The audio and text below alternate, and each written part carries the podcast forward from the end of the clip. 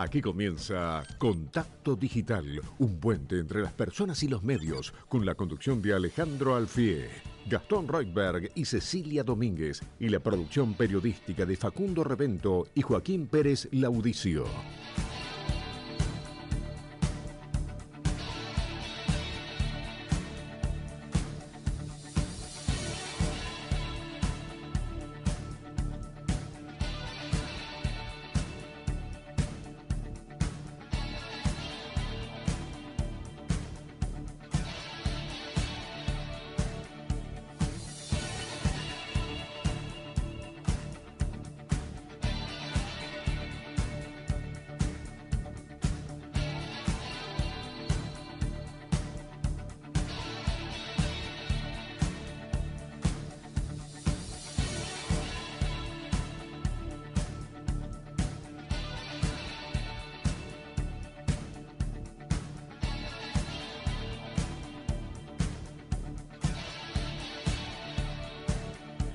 Hola, buenas tardes a todos los oyentes de Radio Rivadavia. Les habla Alejandro Alfie en esto que es Contacto Digital. Son las 3 de la tarde y 4 minutos y acá estamos con Gastón Reutberg. ¿Cómo le va? Buenas tardes. ¿Qué tal, Alejandro Ceci? Un gustazo, como todos los sábados. Lo mismo digo, y la tenemos a Cecilia Domínguez. Eh, pero pará, están festejando como... Como si nunca vi Alejandro. ¿Cómo, le va? Muy bien. Todo ¿cómo estás? bien. Bien, todo bien. Bueno, el sábado pasado, ausencia justificada. Por supuesto. Hablamos todo el programa de vos, imagínate. Los escuché. Ah, y, Do- y Dorita, claro, y. Dorita escuchó también. Dorita Dorita, también. sí, Dorita. que fue Que nombrada. le mandamos saludos. Sí, sí, sí, Felicitaciones por el magíster en periodismo. Muy bien, bravo, bravo. Por eso fue el aplauso, porque Sí, un magíster en periodismo no se consigue todos los días. Claro, No, claro. claro. Está fuera de cámara, pero el otro día decíamos, hay cuatro magísters. Joaquín sí. Pérez Laudicio hace Que poco está se haciendo recibió este también. video justamente, ¿eh? por eso digo, está del otro Acá lado de la cámara. acá está. Acá, acá. También recibido hace Sí. poquito. Sí, sí. Graduado hace poquito. Así que los cuatro que estamos ahora en este estudio, magísteres en periodismo, un récord difícil de lograr para Y un sí, programa sí. periodístico. Aguante la decirlo. educación. Vos decís que somos el programa de radio Argentina con más magísters. No, No sé quise- si es una medalla para colgarse, no, no pero quise eh, el, el que más gusta. tiene. Pero está claro que le damos importancia a la educación porque sí. los cuatro tenemos título universitario, posgrado, magíster, o sea, no por nada este, armamos un equipo somos los mejores. sólido eh, periodísticamente hablando. No, está bueno, está bueno fomentar la educación, ¿no? Porque a veces uno ve que en muchos rubros mm, es dejada de lado o importan otras cosas, pero está bueno decir que lo importante es formarse en esta y en cualquier profesión. Viste que en los últimos años apareció toda una cultura de esto. Bueno, no, no importa tanto el mérito, Claro. no importa que estudies, no importa. Lo importante son los vivos. No. Lo No. importante no son los vivos Sí. y no es la viveza criolla. No. Lo importante es formarse, estudiar, hacerlo también en un ámbito donde uno pueda compartir ideas o Sí. no con el otro. Es decir, también se puede debatir y podemos tener. eh, De hecho, recién fuera de aire discutimos sobre la serie de Fito Páez. Alejandro tiene una visión diametralmente opuesta a la mía. No digo que sea yo el, el- acá el que tiene la razón, pero evidentemente ahí vamos a debatir. No sé si en el programa de hoy, tal vez en Ya, otro, ya ¿no? vamos a Ah, debatir. bueno, ya, ya. bueno. Pero está bueno, está bueno que, el- que, Sí. que la gente, que todos, que podamos formarnos en las diferencias también. Es que a mí me parece que la formación universitaria te da esa dinámica Sí. de debate, de análisis, Sí. de polémica también y de convivencia. Sí, Porque vos cuando tenés que estudiar autores de una corriente política, filosófica, económica o lo que fuera, y vas a estudiar diferentes teorías, las vas a analizar, las vas a contraponer y lo vas a discutir con tus colegas o con los mismos estudiantes que tenés al lado y que vas avanzando en la carrera.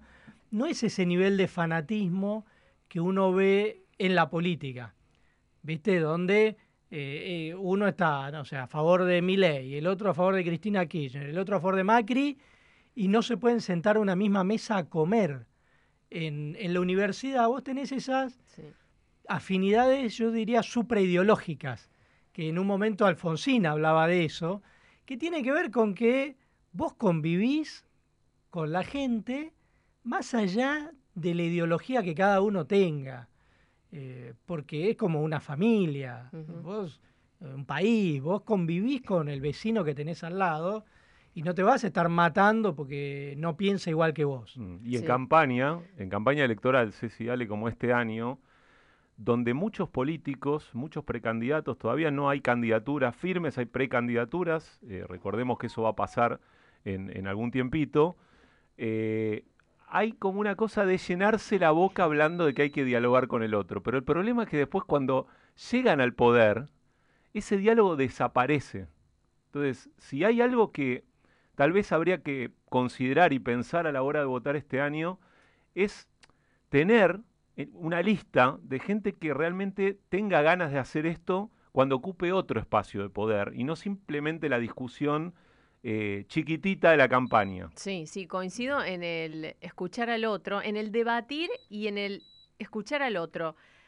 Una escucha activa, no una escucha porque me siento y espero a que vos termines de hablar. Y no solamente es intercambio de ideas entre quienes puedan llegar a ser candidatos, sino también en escucha activa hacia los ciudadanos. Yo siento que cada vez más la gente necesita ser escuchada, porque siente justamente que nadie la escucha. Nos pasa, me imagino, a todos cuando hablamos con, con la gente, con los problemas cotidianos, cuando tenemos que cubrir una noticia de economía, una noticia que tiene más contenido social o protesta por algún, algún hecho en particular.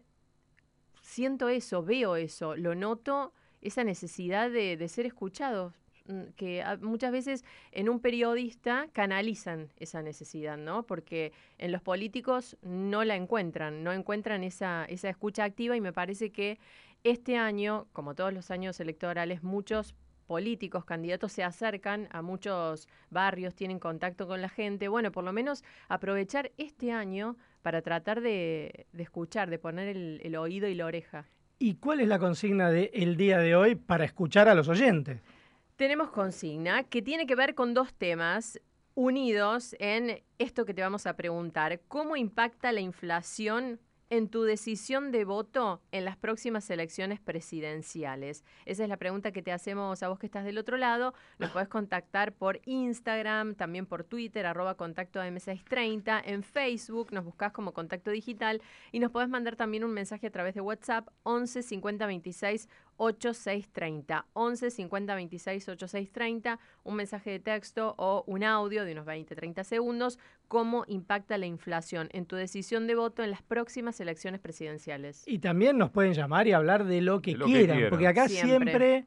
el oyente sabe que somos un programa para que hablen de lo que quieran. Mm. Tiramos una consigna, desde hace poco más de un mes sorteamos libros todos los programas, pero saben que pueden responder la consigna o el tema que quieran.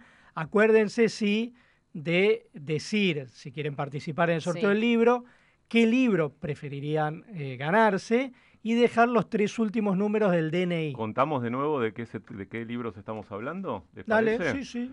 Eh, Andanzas de Alicia Dujovne Ortiz, bueno, justamente una de las entrevistas que tenemos hoy en el programa. y La última entrevista del La programa. última entrevista, Alejandro tiene acá el ejemplar. Un libro que tiene, ya te voy a decir, 584 páginas. Wow. Libro gordito, son tres libros en uno.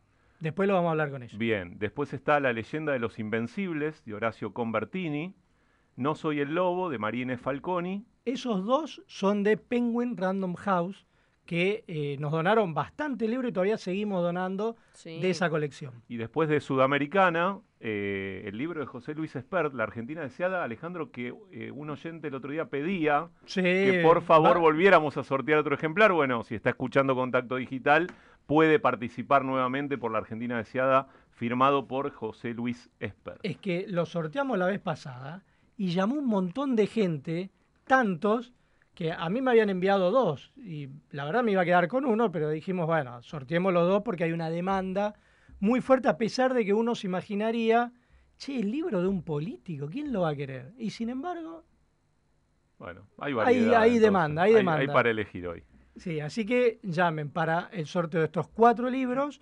Y vamos a hacer una pequeña pausa y ya estamos con el- la primera entrevista del día de hoy, que va a ser un dirigente político, candidato a jefe de gobierno porteño. No voy a decir el nombre, pero muy, muy importante.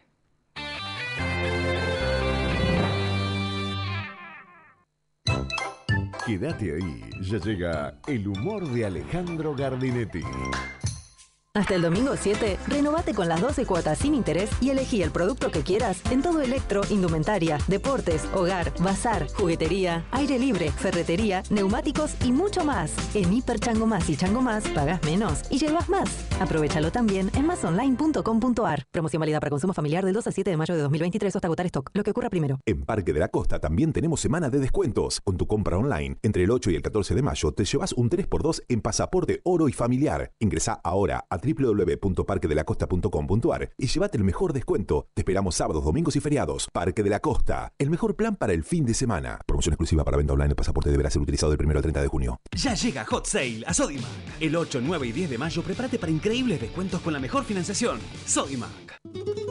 Todos los domingos de 6 a 9. Un día de estos, un programa para acompañar con la conducción de Jorge Pizarro. Compañía, música y los temas que te interesan para comenzar un domingo en estado relajado. Rivadavia 630, todo lo que pasa, todo el día. Romina, ¿y tu exnovio? Ay, no me importa, ya lo superé. Ayer lo vi. ¿A qué hora? ¿Cómo? ¿Dónde? ¿Con quién? ¿Qué tenía puesto?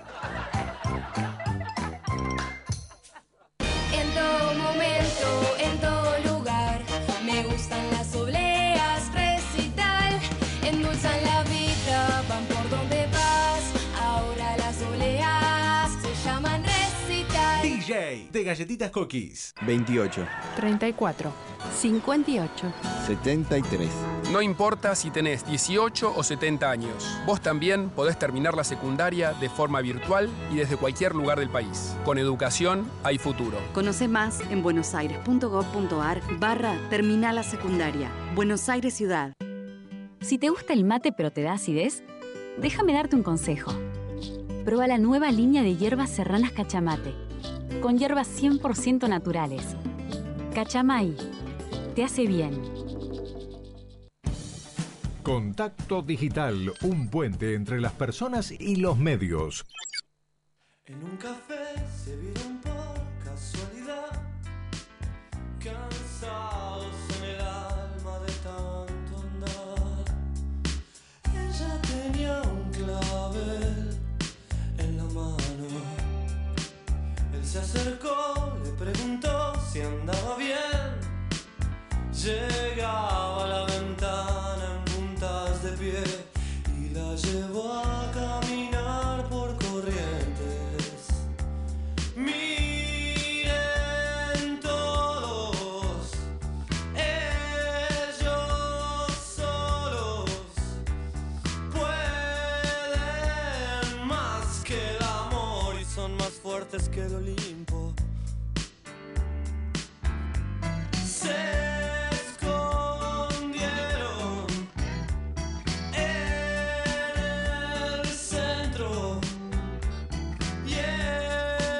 En Hola chicos, con respecto a la consigna, a mí no me influye nada la inflación porque sé a quién no voy a votar jamás en la vida.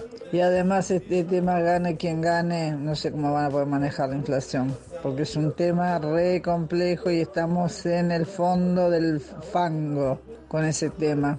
Así que no, aparte yo tengo decidido quién, o no tan decidido, pero sí decidido a quién jamás votaría y nunca voté ni voy a votar, obviamente. Son los actuales María. Buenas tardes chicos, habla Osvaldo, taxista de Capital, asiduo oyente de la radio. Estos me ponen inflación cero durante 10 años y no los voto igual. Esta gente, el oficialismo de hoy, no los voto ni, ni que haya deflación real en los precios. No los soporto como personas, como humanos, como crueles mentirosos que son. Un abrazo y beso a las chicas.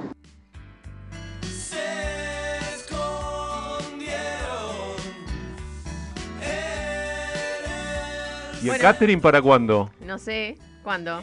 No, ese es Perdón, Guasardi. Ceci, te interrumpí. Ricardo Guasardi. Ah, vamos a esperar a Guasardi listo. Y no sé. Si nos está escuchando, Listo, esperamos adelante. el teco. Adelante. Bueno, tenemos mensajes. ¿Les parece? Dale. Hola amigos, consigna, mi voto siempre se basó en ideas y afinidades en políticas de Estado. Jamás votaré un candidato que no proponga plataforma de administración de Estado. La inflación es consecuencia de políticas nulas o pésimas. Y nos manda saludos Lidia y otro más, Guillermo de Quilmes. Hola a todo el equipo, la inflación no define mi voto, sino la calidad de los candidatos. Lamentablemente, ninguno responde a mis expectativas. Bueno, ahí me dice nuestro productor que ya estamos en comunicación con el ministro de Gobierno porteño, Jorge Macri, ex intendente Vicente López y precandidato a jefe de gobierno de la ciudad de Buenos Aires. Hola Jorge, te saludamos Gastón Rothberg, Cecilia Domínguez y quien te habla Alejandro Alfie. ¿Cómo estás? Buenas tardes. ¿Qué tal? Buenas tardes, ¿cómo les va? Bien, bueno, muchísimas gracias. Y Un placer. lo primero que te quería preguntar es por los movimientos que hubo en el PRO esta semana en el marco de la interna de Juntos por el Cambio, donde en pocos días se bajó la candidatura de Soledad Acuña, eh, María Eugenia Vidal. ¿Vos cómo ves esos renunciamientos? Bueno, son personales, son decisiones que cada uno va tomando. Está claro que en nuestro espacio ah, había muchos candidatos y algunos van tomando la decisión de decir que sienten que no es el momento para ellos. Y está bien, eh, son gestos valiosos, pero que de nuevo responden a, a lo que cada uno siente que está para aportar en, en ese momento, ¿no? Eh, yo por, por mi lado tengo muchas ganas de, de ser jefe de gobierno de la ciudad, quiero estar preparado para eso eh, y tengo ganas de competir y que sea la gente la que decida quién de nosotros siente que es el más preparado para hacerlo. Jorge, ¿tiene pensado eh, pedir eh, licencia en el gobierno de la ciudad para dedicarse de lleno a la campaña, que es algo que por ahora no estaría planteado, ¿no? Porque sigue en la gestión. No lo sé, eso es algo que tengo que decidir en la medida que si siento que hay alguna interferencia entre mi posibilidad de, de- cumplir con el rol y hacer, hacer campaña, es algo que seguramente evaluaré.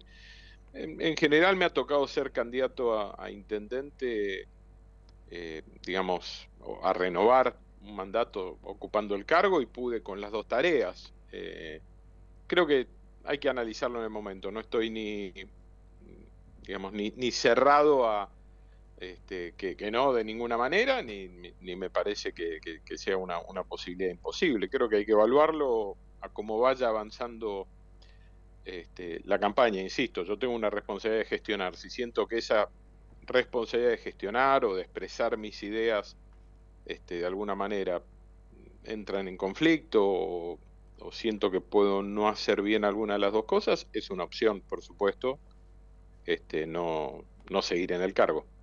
¿Y cuáles son los urgentes a resolver hoy en la ciudad de Buenos Aires?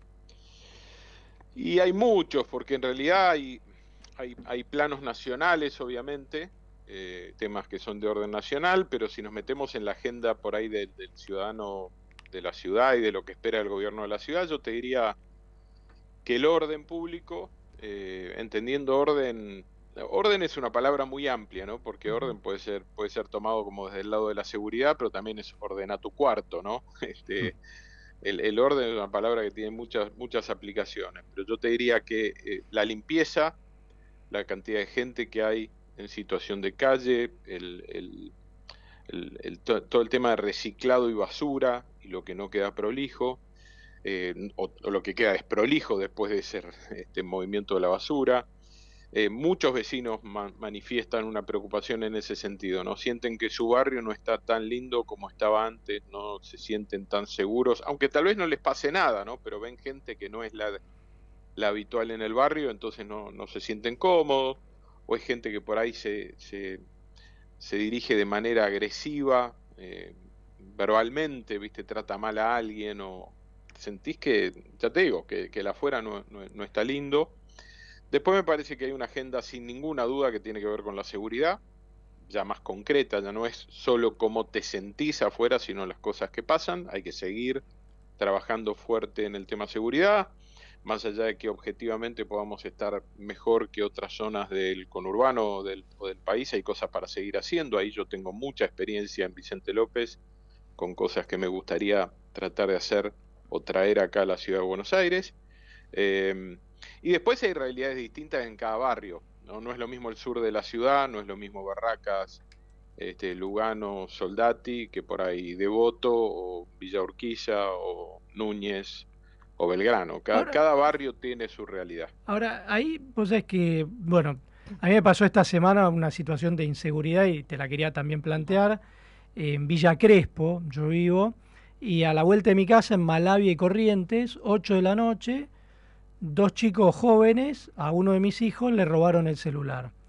En plena, a ver, 8 de la noche, en una cola de colectivo, 10 personas había haciendo la cola, dos muchachos lo agarran del cuello, le dicen dame el celular, bueno, y mi hijo se lo tuvo que dar. Ahora, a la, vuelta, a, a la vuelta está la comisaría, o sea, es la misma manzana de la comisaría. Entonces, eh, yo vivo ahí a una cuadra y la verdad es que eh, yo entiendo que la ciudad de Buenos Aires tiene pocos asesinatos respecto a otras jurisdicciones, ¿no? Si uno compara con Rosario, con Urbano. Ahora, lo que sí se ve es que te roban el celular a cualquier hora, en cualquier lugar. Y son hechos violentos. Y Sí. cuando uno va a denunciarlo, yo fui a la comisaría y medio que me trataban de tonto, más o menos. ¿viste? Me decía, "Y sí, pero vas a hacer la denuncia, si lo agarran, al otro día lo largan. Yo decía, che, pero no tiene ni una cámara acá, justo a la vuelta, en la misma manzana en la comisaría. Y te miran como si fueras un pavo, ¿viste? Que estuvieras denunciando que se te cayó una moneda al suelo.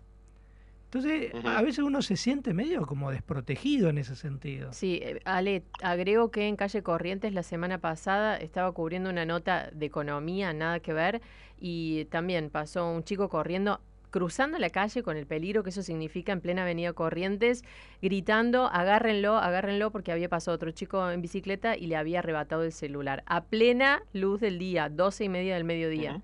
Y esas situaciones se ven. Hace poco también hubo manifestaciones en, en Cañitas por varios vecinos que, que decían que había muchos hechos de inseguridad. Lo vimos en la televisión, en los diarios. Claro, ¿cómo- ¿cómo se hace ante eso? Porque eh, está bien, Bueno, no te ver, matan, son- pero te, te están violentando. O sea, ¿qué haces? Sí, por supuesto, por supuesto, y, y- y hay que trabajar en eso y yo no, no lo minimizo ni, no- ni me parece que hay un delito este, que uno pueda definir que es poco grave. Y por eso, fíjate que antes hasta te hablé de la percepción, de cómo te sentís vos, aun si no te ocurre nada y sentís, te sentís inseguro, es algo sobre lo que tenemos que trabajar. Y porque lo agarran, Con el tema de de tus pibes de la- del cuello, o sea, le, le afanan. Por supuesto. Yo qué sé. No, no, pero en ese caso ya estamos hablando de un delito concreto. Yo, eh, Sí, sí. y, y un hecho grave, porque, porque además que quedas, te, te deja un efecto ese tipo de delito. Claro, sí, sí. Yo te digo, primero algunas cosas que necesitaríamos que ocurran y que no ocurren. Por ejemplo, el arrebato de celulares es uno de los delitos más habituales. Y desgraciadamente todavía no logramos que este gobierno ponga en práctica una ley que ya está sancionada, que obliga a las telefónicas, a las prestadoras de servicio, de servicio a bloquear el email. El email es un número que identifica a tu celular. Si ese número, como en el resto del mundo, se bloqueara, el celular no tiene más mercado. Ahora, explícame por qué hay tanto lobby de las prestadoras de comunicación y el gobierno no avanza en implementar y exigir ese cumplimiento de la ley, no lo sé, porque una de las maneras de evitar ese tipo de delito es esa. Es como cuando se robaban más autos que ahora y el tema de el registro de partes ha ayudado a disminuir parte del robo de, autos. Entonces, esa es una. La otra es tenemos que empezar a tratar el delito, el, el delito frecuente, aunque no sea comportación de arma, con un tratamiento penal distinto, porque es cierto, no sé si te lo dijeron los policías, pero no importa, todo el mundo lo dice, que entran por una puerta y sale por la otra. ¿no? Sí, me lo dijo la policía, justicia- eh, a que, a- que eso, donde fui a hacer la sí, denuncia. Pero, pero si aunque no, te, aunque no te lo hubieran dicho ellos, es verdad y además todos lo decimos y todos lo sabemos. Entonces, ahí hay un tema de cómo tratamos la excarcelación y la reiteración de, las de las faltas, que me parece que tenemos que cambiar, no solo cambiar la ley, porque aún sin ley la excarcelación no es obligatoria. Acá hemos caído en, una- en- un mecanismo donde la justicia trata eh, la escarcelación como si fuera un fenómeno automático, ¿no? Con toda la teoría de que, bueno, estar detenido puede ser peor todavía, sí, pero puede ser peor para el delincuente, pero para el resto de la sociedad no es peor, porque se ahorra tener que convivir con un delincuente. Entonces, tenemos que discutir con la justicia seriamente y si podemos cambiar la ley mejor, pero mientras tanto discutir así como lo estoy haciendo yo ahora públicamente, que una, un, un joven o no joven que es detenido una, dos, tres, cuatro veces por lo mismo, no puede ser dejado en libertad graciosamente. Entonces, esta es una discusión que hay que dar con los fiscales de la ciudad de Buenos Aires y con los jueces de garantía. Digo fiscales de la ciudad y jueces de garantía en provincia porque tienen responsabilidades distintas en una y otra jurisdicción. Es un tema que conozco bien y sobre el que hay que trabajar. Y después, algún tema que para mí sería útil, lo estoy hablando con Eugenio Bursaco esta semana, la ciudad tiene que avanzar a más patrullaje en moto, porque mucho de este delito de arrebato se escapa demasiado rápido, el policía de a pie no alcanza, y el auto en una ciudad con tanto tránsito como esta no se puede mover a la velocidad para hacer una persecución tanto sea para un motochorro o para una persona que escapa a pie o después escapa a pie después se sube a una moto. Entonces, una de las líneas que yo estoy trabajando y que me dio buen resultado en Vicente López y en la que hay que crecer en la ciudad de Buenos Aires es el patrullaje en moto. En contacto digital estamos hablando con Jorge Macri, precandidato a jefe de gobierno porteño eh, y ministro de gobierno de la ciudad. Jorge, eh, pensando que seguís eh, siendo parte de la gestión de Horacio Rodríguez Larreta y que ves de cerca, digamos, su estilo de gobierno durante este tiempo y también el tiempo que te tocó ser intendente de otro distrito. Eh, ¿Vos crees que eh, Horacio Rodríguez Larreta mostró por primera vez un estilo un poquito individualista de gestión cuando decide este tema de las elecciones concurrentes en la ciudad? y en ese sentido, ¿Cuál sería tu estilo de gobierno? Pensando un poco que, en estos años estuvimos viendo este espejo, el de la reta, ¿no? ¿En qué te vas a diferenciar vos, llegado el caso, si te toca gobernar la ciudad? Yo no, no sé si fue un, gesto de individualismo de gestión, porque la decisión de, cómo se vota en la ciudad es una decisión que la tiene que tomar el jefe de gobierno, con lo cual al final termina siendo una decisión personal, como muchas decisiones de, de gobierno. A mí me ha tocado ser intendente y muchas veces las compartís decisiones en el equipo, no todos coinciden con vos, pero alguien tiene que tomar la decisión. Entonces, eh, dicen que en, los ámbitos de, digamos, de poder, sean los que fueren, este, privados, públicos, ah, hay un momento donde estás vos solo y tu decisión. Sí creo que tal vez políticamente lo que se le reclamó fue la falta de diálogo interno como fuerza política, porque esa decisión impactaba en otros candidatos a presidente, por ejemplo. María Eugenia en ese momento todavía era candidata, Patricia también. Pero bueno, esa es una discusión más política, partidaria, del punto de vista de la gestión.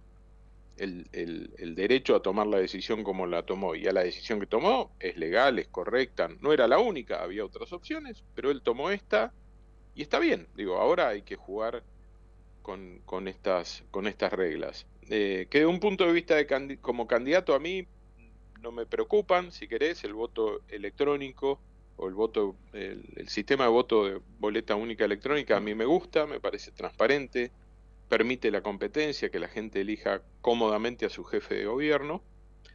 Me preocupa que ese día vas a tener que votar como dos veces en el mismo cuarto oscuro, vas a tener que entrar, elegir una boleta de presidente, ponerla en un sobre, ir a la pantalla, esperar que se imprima tu boleta única electrónica, ponerla en otro sobre y salir. Eso va a hacer que la votación sea más lenta y eso me preocupa un poco porque puede, puede generar malestar y que alguien se vaya sin haber votado. O que vote una de las dos este, este, categorías y no la otra. Todo eso me preocupa, pero bueno, ya está, es una decisión tomada.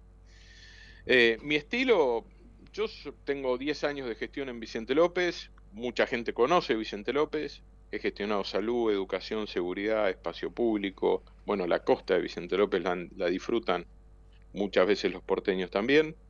Yo tengo un, estilo de tratar de buscar ideas todo el tiempo, de hecho estoy buscando ideas todo el tiempo en el mundo, creo que hay, uno no es inventor de ideas, tiene que tratar de tomar las mejores ideas que haya en el mundo localmente y implementarlas ajustándolas a la realidad argentina rápidamente, pero me gusta mucho aprender, no creo ser un mono sabio, creo que este, hay cosas para traer, de hecho planteé la discusión de las taser de uso civil para mujeres amenazadas de muerte en lugar de darles un, un botón de pánico que no alcanza o la, la restricción de, perímetro, la limitación de perímetro, que no la cumplen los violentos, eh, plantear esa discusión. En muchos países se está discutiendo esto y, es una opción, obviamente a voluntad de la, de la mujer, ¿no? no y, y- y con una orden de juez, no es que algo que se hace livianamente.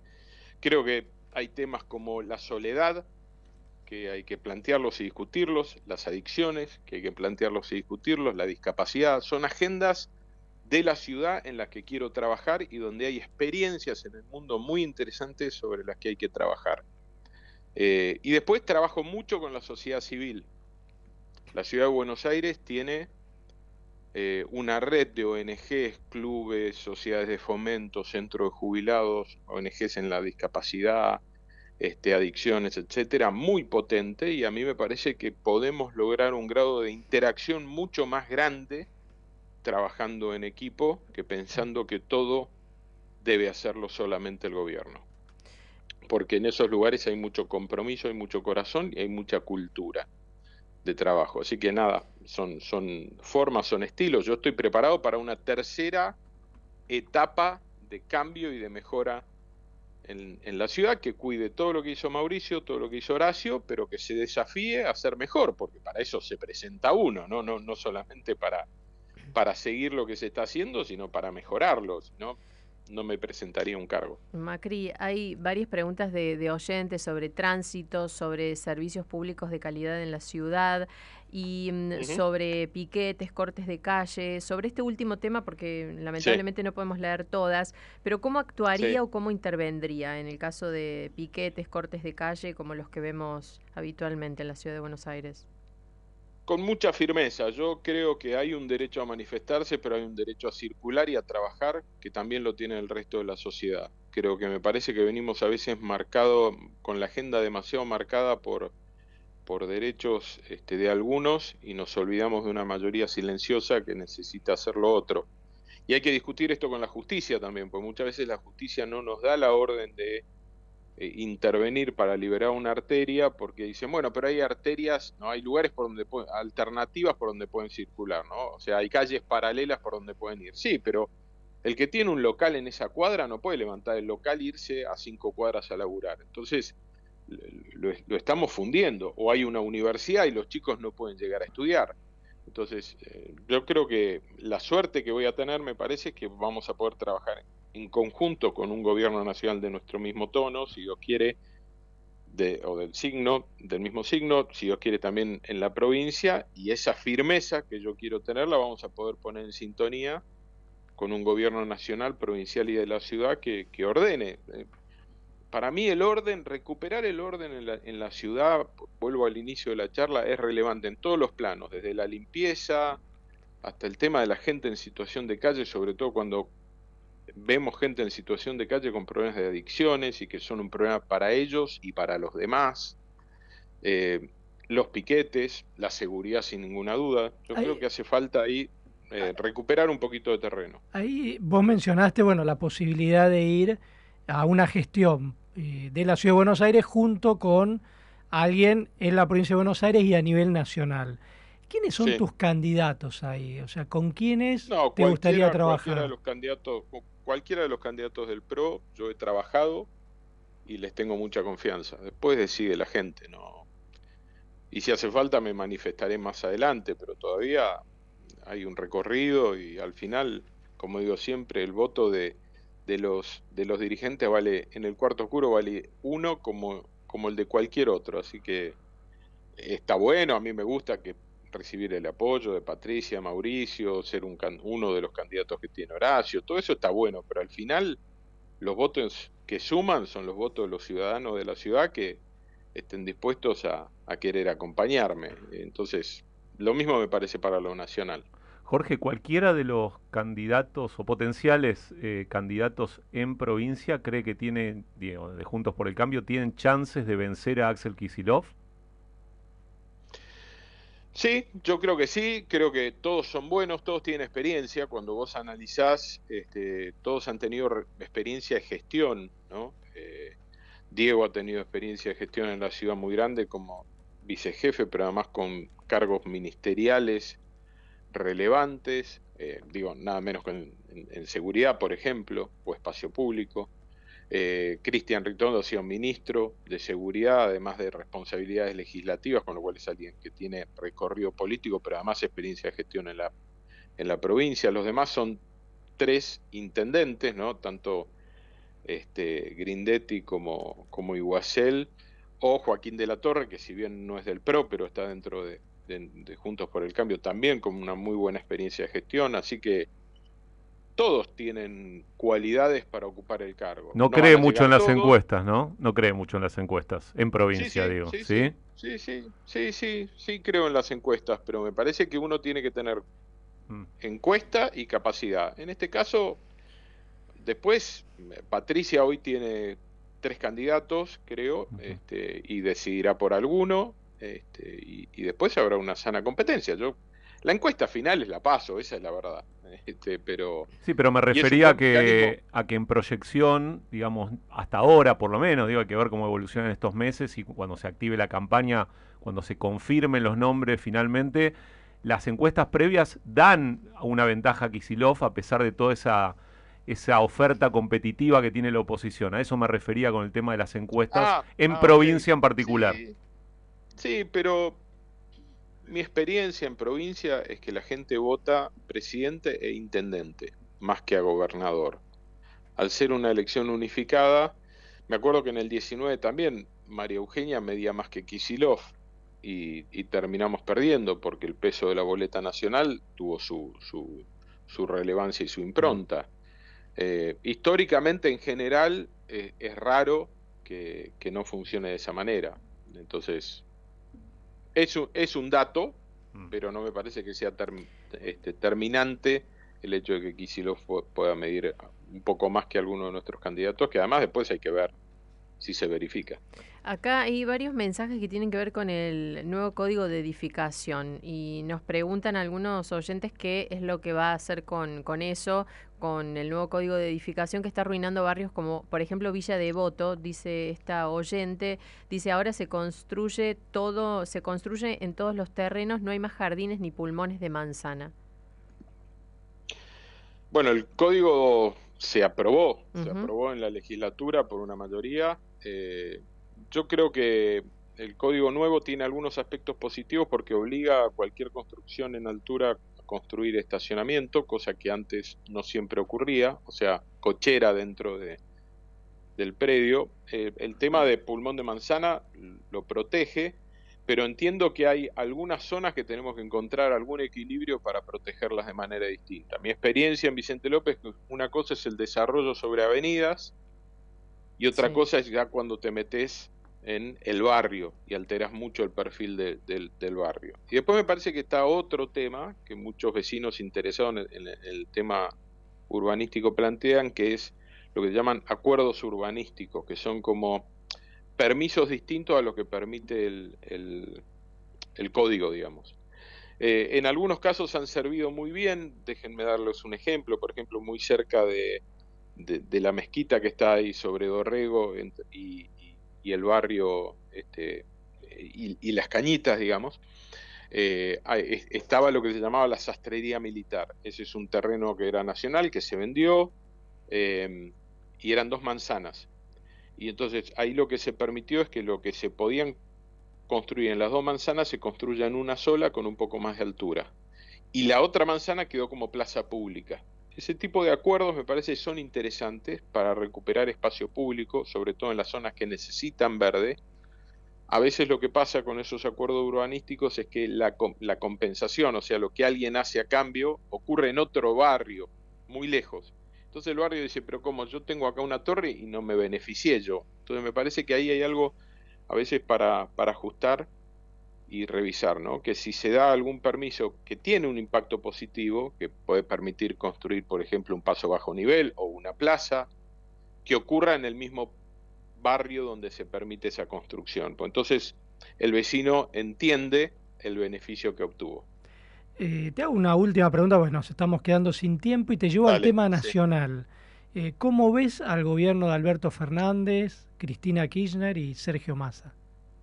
Y como lo ve la gente, una catástrofe, la verdad. Eh, es, un, es un gobierno que que nació mal, porque nació con un solo objetivo, ganar y tener poder, pero entre ellos no tenían nada en común. De hecho, se decían barbaridades hasta poco tiempo antes, ¿no? Digo, Massa decía que iba a meter a todos los ñoques de la cámpora en cana o los iba a echar, Alberto decía barbaridades de, este, de, la, de la vicepresidenta actual.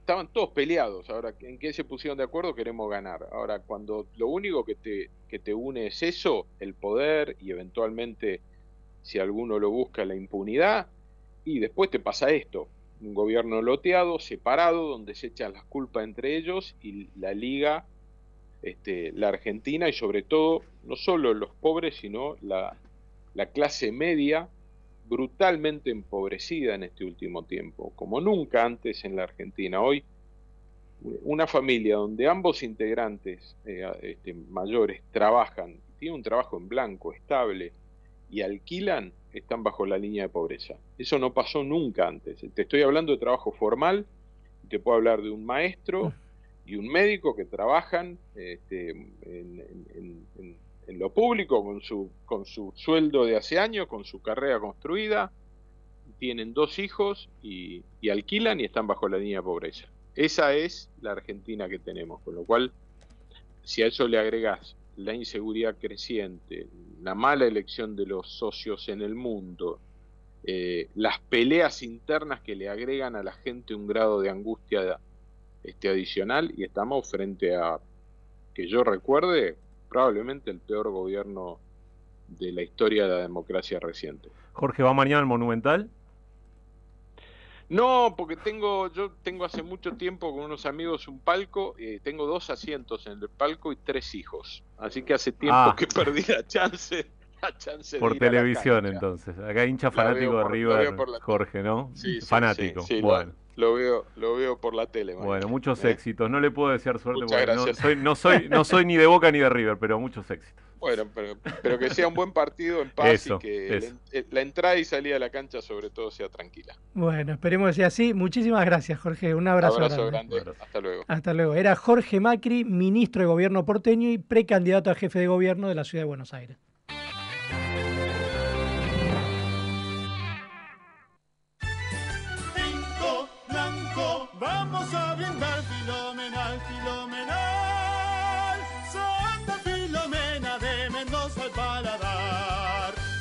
Filomena, único, un vino filomenal. Red con moderación, prohibida solamente a menores de 18 años. Radio Rivadavia AM630 ya está en TikTok.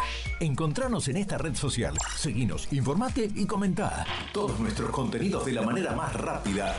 Radio Rivadavia AM630. Todo lo que pasa, todo el día. Señor, defínase en tres palabras. Vago. A su derecha, la exención de impuestos provinciales jamás vista. Lo más atractivo de Jujuy es invertir.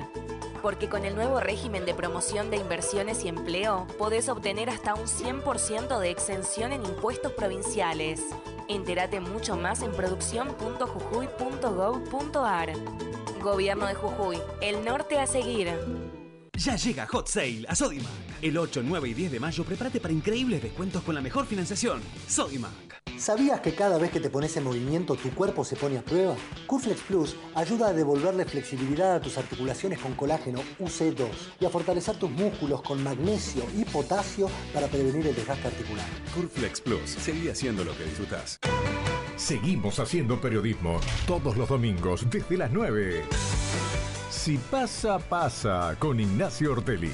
Rivadavia 630, todo lo que pasa, todo el día. Si te gusta el mate pero te da acidez, déjame darte un consejo. Prueba la nueva línea de hierbas serranas cachamate, con hierbas 100% naturales. Cachamay, te hace bien. El programa lo hacemos con nuestros oyentes. Mandanos tu mensaje a Contacto Digital, un puente entre las personas y los medios.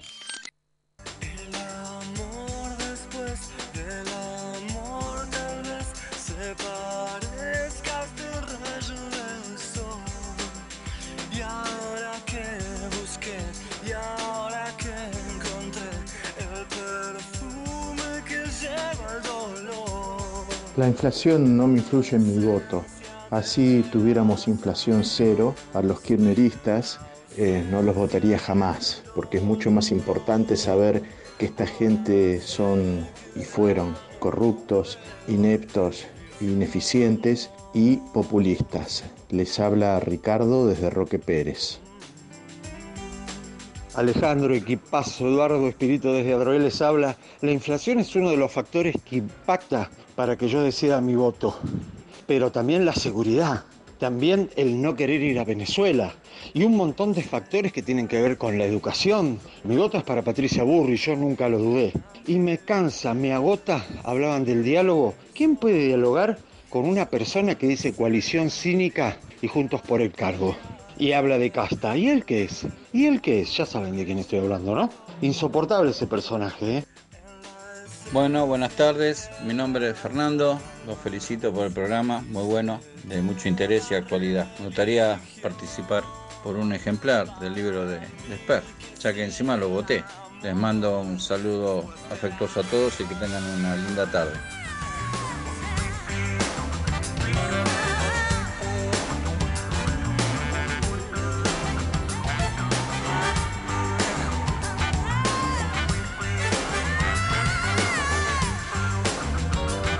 Bueno, y hay más mensajes. Por ejemplo, el de Emilio de Rosario. Manda el DNI, muy bien, para todos los que mandan el DNI.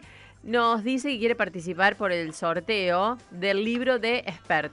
Y dice que con mucho, con respecto a la consigna, le afecta mucho en su decisión a la hora de votar todo lo que tiene que ver con la inflación y que votar es la única forma de castigar a los incapaces con cargo.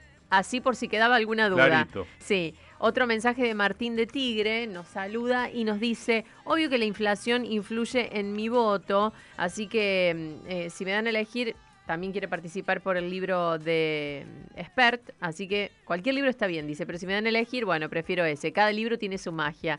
Nos aclara Martín de Tigre y hay varios mensajes, otro más, Osvaldo de Berizo, dice, esta inflación me está pegando más que la hiper de Alfonsín, dice que se jubiló hace cuatro meses después de trabajar 46 años y ahora trata de distraerse leyendo un libro, así que si puede ganarse uno, bueno, ojalá Osvaldo. para el sorteo. Sí, hacemos fuerza. Son varios igual los que quieren ganar, así que están todos anotados. Yo les quiero decir a los oyentes que estamos escuchando de fondo a Fito Páez contra mi voluntad, porque me impusieron que todos, todos los llamados van a estar de fondo Pero el con la música de conductor Fito es Páez. fanático de Fito Páez, lo cual hace Claro. inexplicable lo que está diciendo el conductor en este momento, pero lo perdonamos. ¿Qué lo quiere perdonamos. escuchar la gente? Está- o Claro, si está ok, ¿qué que digan. Claro, que nos No. digan los oyentes si están ok escuchando los temas de Fito Páez. Esta semana que no es cualquier semana de No. Fito Páez. Por Es la lado. semana del amor después del amor. Argumenten por qué pusieron esto de fondo. No, eh, acá los, los Fito Paez fans son ustedes. Que es Alfie. Pero Bueno, yo no, pero yo Alfie, no tuve, o sea, no, bueno, no tomé poquito. parte. Yo que quise homenajear al FIE, ¿eh? que es un fanático de Fito Páez, ahora me tira con todo por haber puesto a Fito Páez. Ah, pero justifíquelo, ¿por qué estamos escuchando de fondo a Fito bueno, Páez? casualmente en los últimos días se estrenó una serie que está número Ajá, uno ajá. en la plataforma de streaming, no la vamos a nombrar, más importante, Sí, digamos, Netflix, que existe. sí, sí. La nombró el. FIE, número uno en el ranking. Hay mucha gente comentado. Y Cecilia, que todavía creo que vi una Un parte del primer no, vi capítulo. vi el completo, capítulo me uno dice, completo. En mis grupos de WhatsApp se están Sí, hablando de la serie Todo el tiempo, Páez. sí. Me Chicas, ¿vieron? No queremos mismo. spoilear, sí. Y creo que nunca lo va a aceptar, pero al FIE seguramente le debe pasar lo mismo en el trabajo, en los grupos de WhatsApp. Todo el mundo hablando de la serie de Fito Páez, pero es tan mala esa serie. No, ¿eh? ¡Ay! es tiró tan la mala Bomba, que acá yo viene Cami y viene una realmente- bomba. Bomba. ¿no? Digo, ahí Ahí está. está. Bomba del. Explotó todo. ¿Por qué, mala, Alejandro? Alejandro? Pésima, es ¿En qué pésima. sentido? Y quisieron hacer una telenovela de Migré de eh, la biografía de un rockstar. Lapidario. Entonces, si vos tenés un músico como Fito Páez, que produjo 30 discos, que realmente es el músico más popular que hoy tiene la Argentina de rock and roll, ¿no? que incluso hoy día está, está digamos, a la par que Charlie, pero llena estadio todo el tiempo, o sea, realmente tiene una vigencia enorme. Está bien, ellos quisieron hacer el- hasta que tenía 30 años, pero te construyen a un Fito Páez que parece un pavo. Un pavo que pasa todo el día drogándose, tomando alcohol y nada más. Y, me parece que no- no es esa la actitud del músico que uno conoce. Entonces, está bien, quieren que la gente llore todo el día viendo... Levanto la mano. Yo la vi con Carilina. Yo con- pensé que, No, que no, no, Ale iba, a ser un poquito más. No, de una. Ojo, me vi todos los capítulos. Bueno, yo vi los ocho capítulos seguidos. te lloraste todo, ¿eh? Me lloré todo. Y bueno, me lloré pero- todo, me hizo acordar a mi adolescencia. eh, no sé, cuando llegué a Buenos Aires, el primer disco que escuché acá en Buenos Aires fue El amor después del amor. No conocía la historia familiar de Fito, la verdad que no la tenía presente. Eh, y no vamos a spoilear la serie, por supuesto. Todo eso se retrata muy bien. Y la verdad, eh, me pasó. Pero es un melodrama. Me Todo lo todo lo contrario, sí. todo lo contrario. Es más, me parece que está muy bien logrado el casting de la serie. Eh, no tanto Fito, que tal vez no es el más parecido al Fito Páez real, pero los otros personajes que también tienen un papel protagónico en la serie, sí me parece que están bien elegidos. Hay un esfuerzo de, ese, de esos actores y actrices por interpretar los temas, lo cual siempre es muy difícil, ¿no? Porque hemos visto, por ejemplo, eh, la serie de, de la película de Freddie Mercury, o sea, hemos visto varias interpretaciones Sí. de artistas y muchas veces hay un playback, ¿no? Es, Mm. es decir, no se hacen cargo de la parte musical. En este caso está, pero lo vamos a discutir cuando lo veamos completa los tres, porque también me interesa mucho la, la visión de Ceci. Hasta ahora estoy en la mitad. En la mitad no puedo decir ni sí ni no porque No, vi no, un no. capítulo nada más. Lo que sí comparto con Ale es que el Fito que hay. A ver, a mí la figura de Fito tampoco no es que me marcó en mi vida porque mm, no, no, no soy tan contemporánea a su música, entonces siento que a nivel emocional no me puedo identificar tanto. Sí me acuerdo que en el manual de, de cuando iba a la primaria estaba Mariposa Tecnicolor y la cantábamos todas en el colegio, eso sí me acuerdo, pero no tengo, viste que eso te marca mucho a nivel musical, emotivo, Sí. entonces te hace gustar o no tanto una serie, ¿Saben pero ¿Quién bueno. fue la persona que me hizo escuchar por primera vez el amor después del amor? ¿Quién? Estudiando en una Sí. jornada de estudio, el conductor de la oral deportiva de esta emisora. No te puedo Roman creer. Yuch. Roman Yuch. Muy bien, no, yo tengo que decir que arranqué con Fito ya cuando estaba con Baglietto. Es decir, que ya en esa época escuchaba a Fito Páez y debo haber ido a 20 recitales. de ¿Estuviste Fito en Páez. Vélez en el 93? Vos sabés que no, ese fue el único que me perdí. Mira. Pero después fui casi todos los recitales que hizo. De hecho, fui el año pasado acá a la arena. Este año no llegué a ir a- al, al recital que hizo por los 30 años del amor después del amor, Uh, porque ya lo había ido a ver al Movistar Arena, pero lo vi en Star Plus, que lo pasaron en vivo. Y los recitales eran espectaculares y uno no veía la actitud de Fito Páez. Yo lo, lo seguí siempre, incluso sí. fuera de, de- de sus recitales. No era la actitud de un niño bobo que lo único que hacía era drogarse y tener dos novias oficiales a lo largo de su ¿Cómo vida. está con el niño bobo? Yo- Ceci, yo hay, lo hay único- mensajes. ¿no? Ceci se Yo está riendo, así que dar algún mensaje. Porque están entrando una cantidad de mensajes así de golpe, de golpe. Y me parece que Ale tenía razón.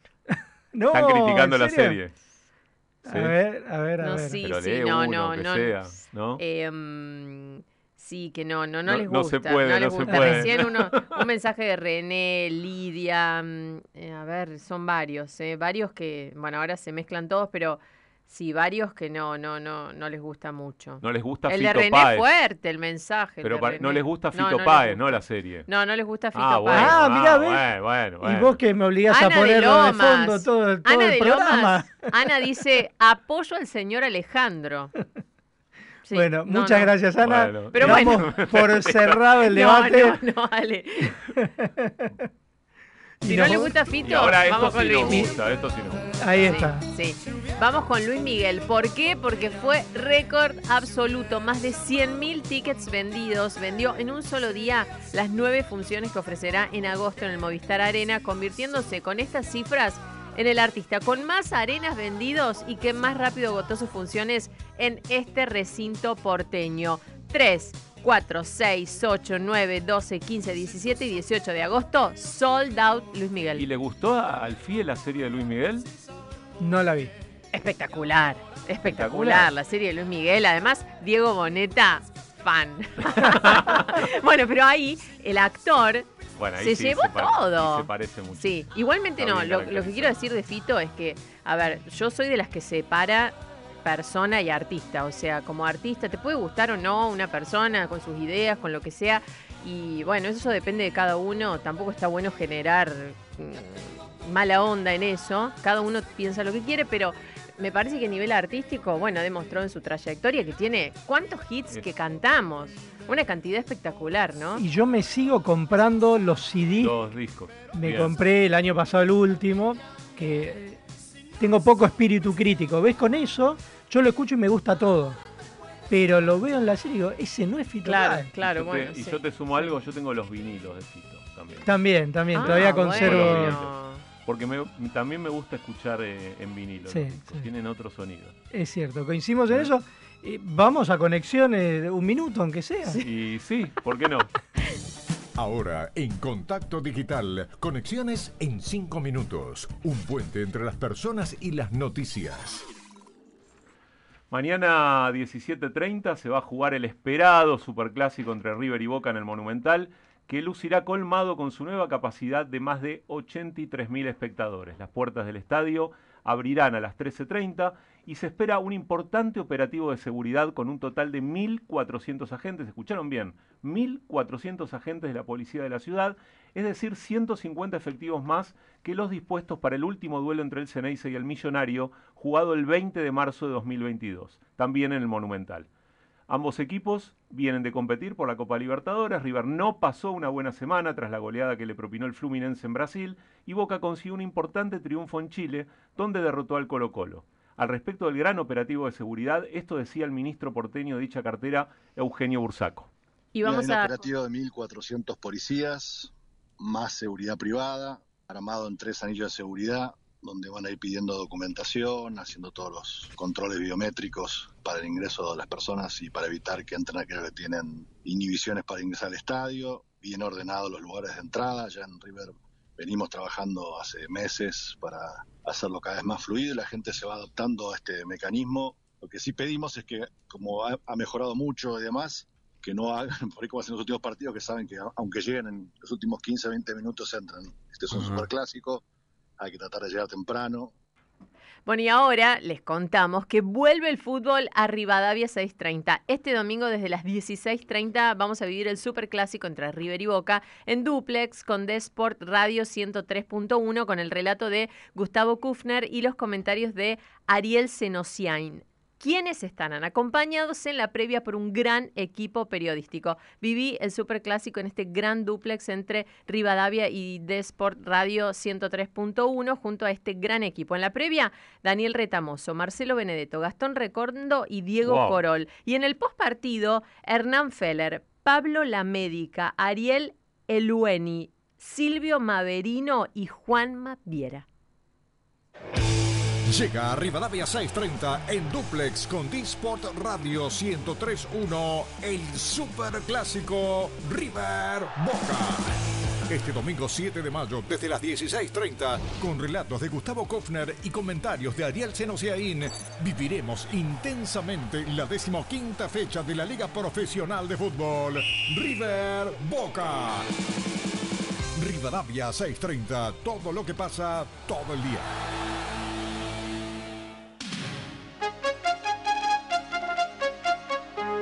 El rotativo del aire de Radio Rivadavia.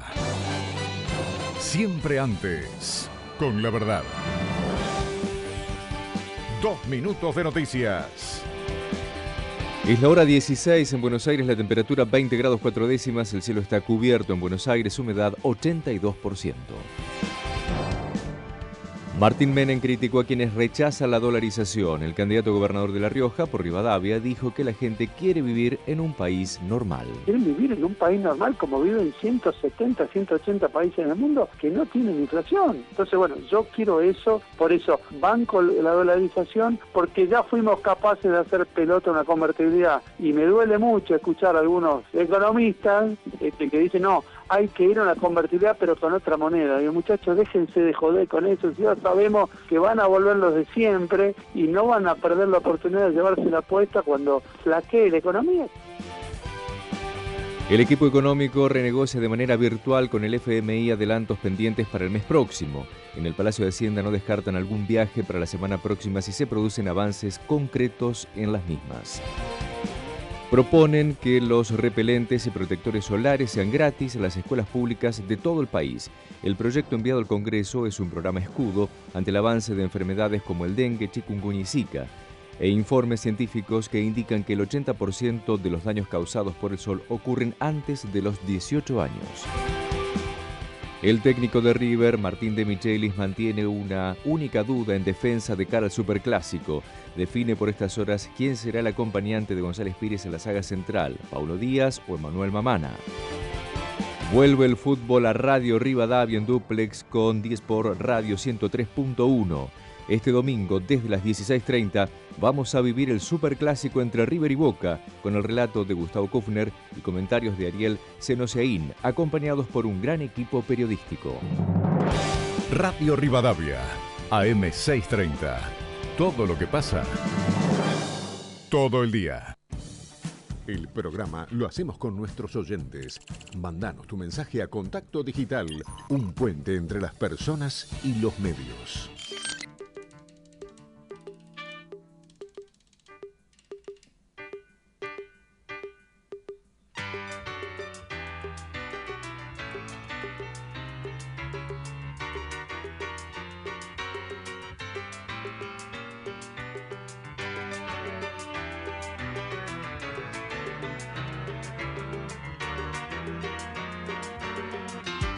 Hola por la consigna del día de hoy. Eh, bueno, me parece que la inflación no, no, la inflación no define mi voto, porque la inflación es una consecuencia de toda esta gente que ha hecho desastre en este país. Desastre. Yo vivo en la Patagonia y esto es acá donde está Vaca Muerta, metros, esto es un cementerio. Así que no, no define eso, define los desastres que han hecho. Hola, buenas tardes. En mi caso, la inflación no me condiciona para votar, porque el tema económico es menor. Porque si no, ¿uno qué es? Es un mercenario, eh, se prostituye si solamente es el tema económico lo que prevalece. Yo, yo lo que busco es un gobierno moral, que no me dé vergüenza, y este gobierno me, me parece abyecto, repugnante, son horribles. Así que bueno, voy a votar a alguien que empieza con M y termina con I. Saludos, Franco.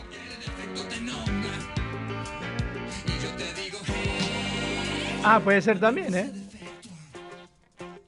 Seguimos, Ale. Bueno, vamos con más mensajes, ¿les parece? Con mensajes de Cristina de Caballito. Hola chicos, me encanta el programa. Nunca votaría el kirchnerismo por corruptos, por negar la realidad, por llenarse los bolsillos. Me gusta Bullrich y no me gusta Fito por, bueno, mucha gente hablando de los comentarios de Fito sobre los porteños, se acuerdan hace miles de años, mucha gente no olvida, y dice Cristina de Caballito que le gustaría el libro de Expert.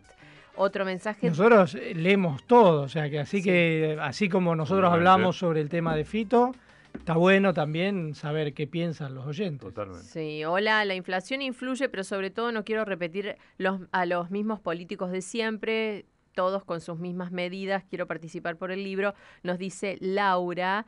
Y uno más, Gustavo de Almagro, quiere participar por el libro Andanzas o cualquier otro, si se pudiera, nos dice, y cuenta que la inflación galopante es consecuencia de estos gobiernos insensibles a los problemas de la gente común.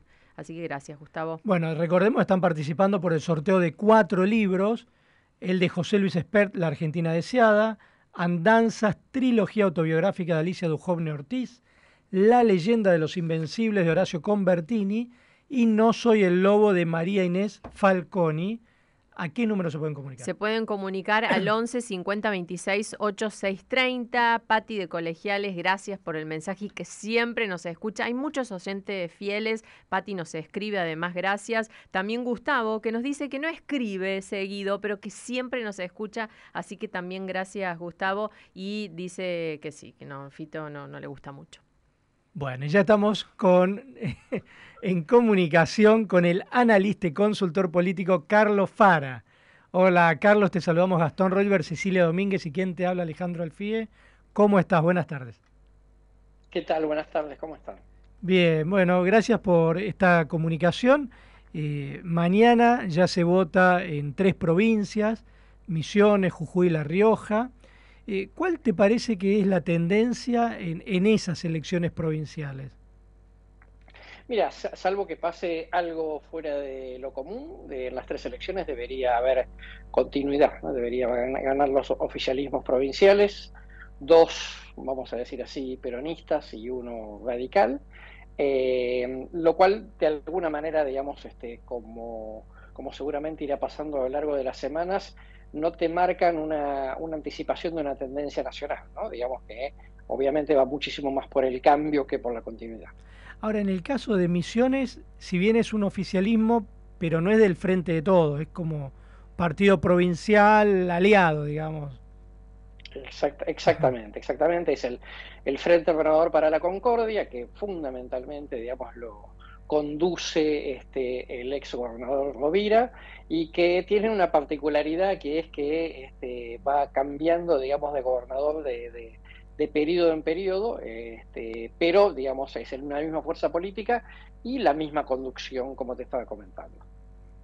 Fara, eh, hace varias elecciones que no vemos un debate tan claro sobre el futuro, por lo menos algunas líneas del futuro tan instalado como el que plantea eh, Javier Milei, ¿no? Con el tema de la dolarización, qué hacer con la educación y otras cuestiones clave de, de la vida del país. ¿Usted lo ve de esa manera o es algo que usualmente ocurre, ¿no? Que alguno pica en punta con algunos temas y de esa manera instala la discusión?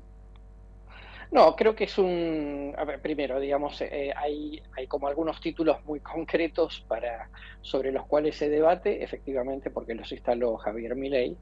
Creo además que, por supuesto, la gravedad de la crisis argentina eh, eh, acelera, ¿no? Digamos, eh, incrementa el, debate este, sobre algunas propuestas este, por ahí un poco más polémicas, digo, pero que obviamente van cobrando cuerpo e inserción en la sociedad en la medida en la cual la crisis se agrava. Y desde ese punto de vista también lo que colabora, por supuesto, es el hecho de que estamos obviamente acostumbrados a un debate entre opciones que vienen eh, desde el- la, la tradición política eh, y claramente, digamos, Milei viene a introducir un fenómeno totalmente novedoso, ¿no? Como outsider del sistema político. Ahora, vos publicaste bueno, una columna de opinión en Diario Perfil donde planteás que Javier Milei ya ganó porque impuso la agenda para estas presidenciales. Eh, Sí. Contanos un poco en qué consiste ese planteo que, que publicaste en Perfil. Mira, básicamente lo que yo digo es que eh, eh, todo lo que vamos a discutir, todo lo que estamos discutiendo y seguramente vamos a seguir discutiendo de acá por lo menos hasta las paso, eh, cuando tengamos, digamos, algún, un, parámetro más concreto del- de lo que piensa el electorado, son sobre este, cuestiones o que Milei plantea o mm, posiciones políticas en función de lo que Milei representa, ¿no? Más simbólicamente eh, si hay que juntarse con Milei, si no hay que juntarse con Milei, si Milei es el gran adversario, digamos, o no, eh, si efectivamente, digamos, este, la Argentina se está corriendo a la derecha o el electorado se está corriendo a la derecha o no. Sí, me parece que desde ese punto de vista, eh, yo creo que hasta el 2015 la Argentina tuvo básicamente un gran relato, que fue el relato del kirchnerismo, y enfrente había una objeción a ese relato eh, el macrismo pensó que no había que tener relato. Hace poco unas declaraciones de, de Macri en donde de alguna manera reconoce que eso fue un error. Eh, y ahora, digamos, este, entre, se entró como, como a, a la, al gran debate público otro relato, que es el, de, el, el relato de Milei, con algunas declaraciones algunas propuestas muy polémicas, por lo menos, por lo menos por tomar dolarización y eliminación del Banco Central, y por el otro lado el hecho de que este, claramente es un discurso, eh, digamos, que arranca con el tema de la crítica a la casta, ¿no? el fastidio con el statu quo político. Es otro relato, es, es, claramente distinto, entonces, digamos, también es un escenario particular porque tenemos dos relatos y un, una tercera opción que es Juntos por el Cambio, que sigue sin terminar de definir, este, digamos, un, un, relato definitorio, ahora, digamos, un poco peleando con el relato del kirchnerismo y diferenciándose en algunos puntos con el relato del propio Benjamin. Carlos, ¿y cree que con respecto a estas ideas, mi ley con el correr de los meses se va a polarizar más? ¿Se va a ir hacia un extremo o se va a tratar de ir un, un poco más a, a la moderación, al centro? Bueno, a ver, el negocio de mi ley es el extremo, ¿no? Empecemos por ahí, digamos, es el, es el tercero en discordia que critica este, a, las otras dos coaliciones, eh, como ocurre habitualmente en este tipo de, juegos políticos. Eh, yo creo que mi ley, mm, su negocio no es moderarse, ¿no? Su, negocio es mantener la diferenciación e inclusive, como ha hecho en las últimas horas, como eh, subrayar más o profundizar más algunas cosas que pueden ser polémicas, como por ejemplo el tema de, del- de la necesidad de órganos, como Sí. diciendo, bueno, eso lo podemos resolver de alguna manera, como la economía de mercado, entre otras cosas. Entonces, yo no lo veo en mi ley moderándose, me, me parece, digamos, que en- aparte en la medida en la cual efectivamente, como sucedió en los últimos cuatro meses, siguió creciendo, no tiene ningún incentivo a la moderación. Efectivamente, tiene un incentivo, digamos, a seguir siendo lo distinto frente al resto del sistema político. Fara, ¿usted cree que Cristina tiene algún conejo guardado dentro de la galera para los próximos meses, eh, como está acostumbrada a hacer aparecer? ¿O, o cree que va, va a quedar medio de costado mirando cómo el kirchnerismo probablemente pierda la elección? La verdad es que no tiene, no, no, no aparece a la vista, digamos, que tenga un conejo para sacar de la galera, ¿no? Salvo que sea una situación absolutamente, digamos, llamativa para todos. Eh, pero realmente no lo creo. Eh, me parece que ella, eh, su principal objetivo, digamos, es, es seguir siendo la conductora y la, y la tutela ideológica del Frente de Todos, aun cuando el Frente de Todos vaya a perder la elección, eh, que sabe que al mismo tiempo tiene que, eh, de alguna forma, digamos, hacer movidas políticas que permitan que el Frente de Todos, aún perdiendo, tenga una derrota digna, ¿no? Porque atrás de eso vienen los, los cargos legislativos, los que ella pueda conducir y los de los gobernadores, y eso, digamos, es un capital político que los influye a todos, de manera que tampoco puede hacer, digamos, locuras, teniendo en cuenta que eso puede llegar a significar, digamos, un, un principio de ruptura, o por lo menos un principio de, digamos, de, de, mayor desgaste de su liderazgo dentro del frente. Ahora, estamos hablando con Carlos Fara, consultor político, analista. Y ¿Sabes qué te quería preguntar respecto a, eh, vos mencionabas Cristina Kirchner como jefa política de Frente de Todos, y se está dando esta situación, podríamos decir, rara en Juntos por el Cambio, donde eh, no se termina de entender cuál es el rol de Macri una vez que él renuncia como candidato a presidente. Eh, ¿Vos dónde lo ves? ¿Cuál pensás que tendría que ser su rol? Buena pregunta. A ver, primero tengo como la impresión de que en, en algún punto de su intimidad, no sé hasta qué punto, no, eh, eh, no sé en qué medida, digamos, no está un, poco eh, arrepentido de haber este, haberse bajado de la pelea tan tempranamente, ¿no? Porque obviamente lo que sucede, iba a suceder automáticamente es que los dos principales precandidatos de Juntos por el Cambio, Bullrich y Rodríguez Larreta, iban a empezar a tomar sus propias decisiones, digamos, eh, teniendo en cuenta que él, él, había que tomarlo menos en cuenta en función de que se corría la competencia. Me parece que eh, si él quiere ser el, el conductor, el gran conductor, eh, por lo menos del PRO, dentro de Juntos por el Cambio, él tiene que tener una posición más ecuménica. Ahora, si él parece que efectivamente se vuelca más por Bullrich, entonces Rodríguez Larreta dice, bueno, esta discusión entonces se terminó, digamos, yo sigo, digamos, por mi camino y no le tengo que prestar atención a lo que diga Macri porque Macri ya está tomando un partido. Se me parece que entró en una situación compleja de llevar a cabo, ¿no? Que cuando él antes de su, de su renunciamiento estaba con toda la que tenía, digamos, una gran ventaja y, un- y una gran desventaja. La gran ventaja es que él era, digamos, una figura absolutamente preponderante. Y la desventaja es que era una, una figura absolutamente preponderante. Esto significa que vos para conducir tenés que contener a todos si efectivamente querés eh, poder influir. Si vos te volcás de un lado, entonces entrás dentro de una de, digamos, de la, de la divisoria de aguas que existe dentro de esa primaria, por lo menos seguro dentro del PRO. Eh, le cuento, Fara, una, una pequeña historia eh, personal. Eh, mi hijo vota por primera vez este año y como en su grupo de amigos se habla mucho de las elecciones, obviamente, por esa primera experiencia. Eh, y se habla mucho de Javier Milei, ¿no? Hay como esta cosa de fascinación que tienen algunos jóvenes por esa figura. Yo leí también en, una de sus columnas, no, una entrevista que le hicieron en perfil también, que usted dijo que eh, la elección tendría un resultado si solo votaran los sub 40, ¿no? O algo por el estilo, creo que mencionó. Claro. ¿Qué tiene mi ley que fascina, además de la, obviamente, del discurso antisistema que siempre paga, sobre todo en, en, esta crisis en la que estamos y donde parece que los partidos tradicionales no han, no han funcionado o han fracasado en sus gestiones de gobierno? ¿Qué otra cuestión fascina de este personaje antisistema que esa eh, ese segmento de la población, e incluso, como le digo, los que votan por primera vez, lo tienen ahí como en primer lugar de sus preferencias.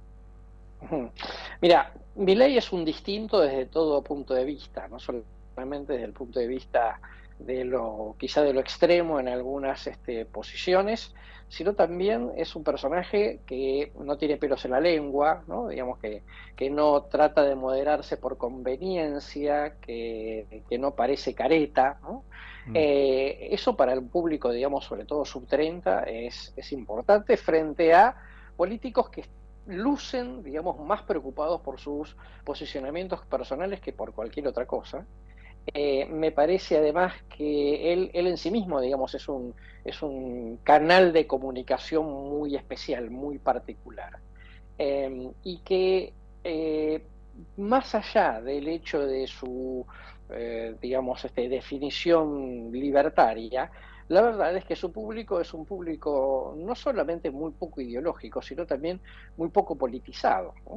Entonces, este, ahí hay una, vamos a decir así, una situación como muy particular para un público, además de sub 30, que en los últimos 12 eh, años eh, solamente, digamos, vio una Argentina que fue estancándose o empobreciéndose. ¿no? Digo, si alguien tiene 25 o 27, cuando tenía, empezó a tomar un poco de conciencia sobre lo que pasaba en la realidad política a los 12, a los 14, a los 15 años, solo vio una situación, digamos, de este, claramente de estancamiento, de decadencia. Entonces, eh, perdido por perdido, digamos, en la medida en que va tomando nota de que el segundo gobierno de Cristina no funcionó, el gobierno de Macri terminó con balance negativo y el de Alberto igual, entonces están como mucho más volcados a una mm. situación, a una cuestión de novedad, insisto que va mucho, que, que va, que está trasciende por completo, digamos, el debate ideológico en Argentina.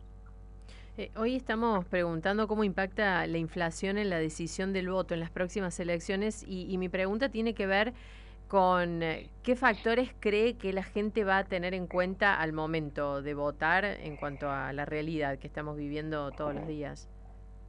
Bueno, claramente inflación, ¿no? Digamos, este, eh, parte del éxito de, de mi ley es haberle puesto un título a, la, a, la, a una especie de solución eh, estructural sobre el tema inflacionario, que es la dolarización.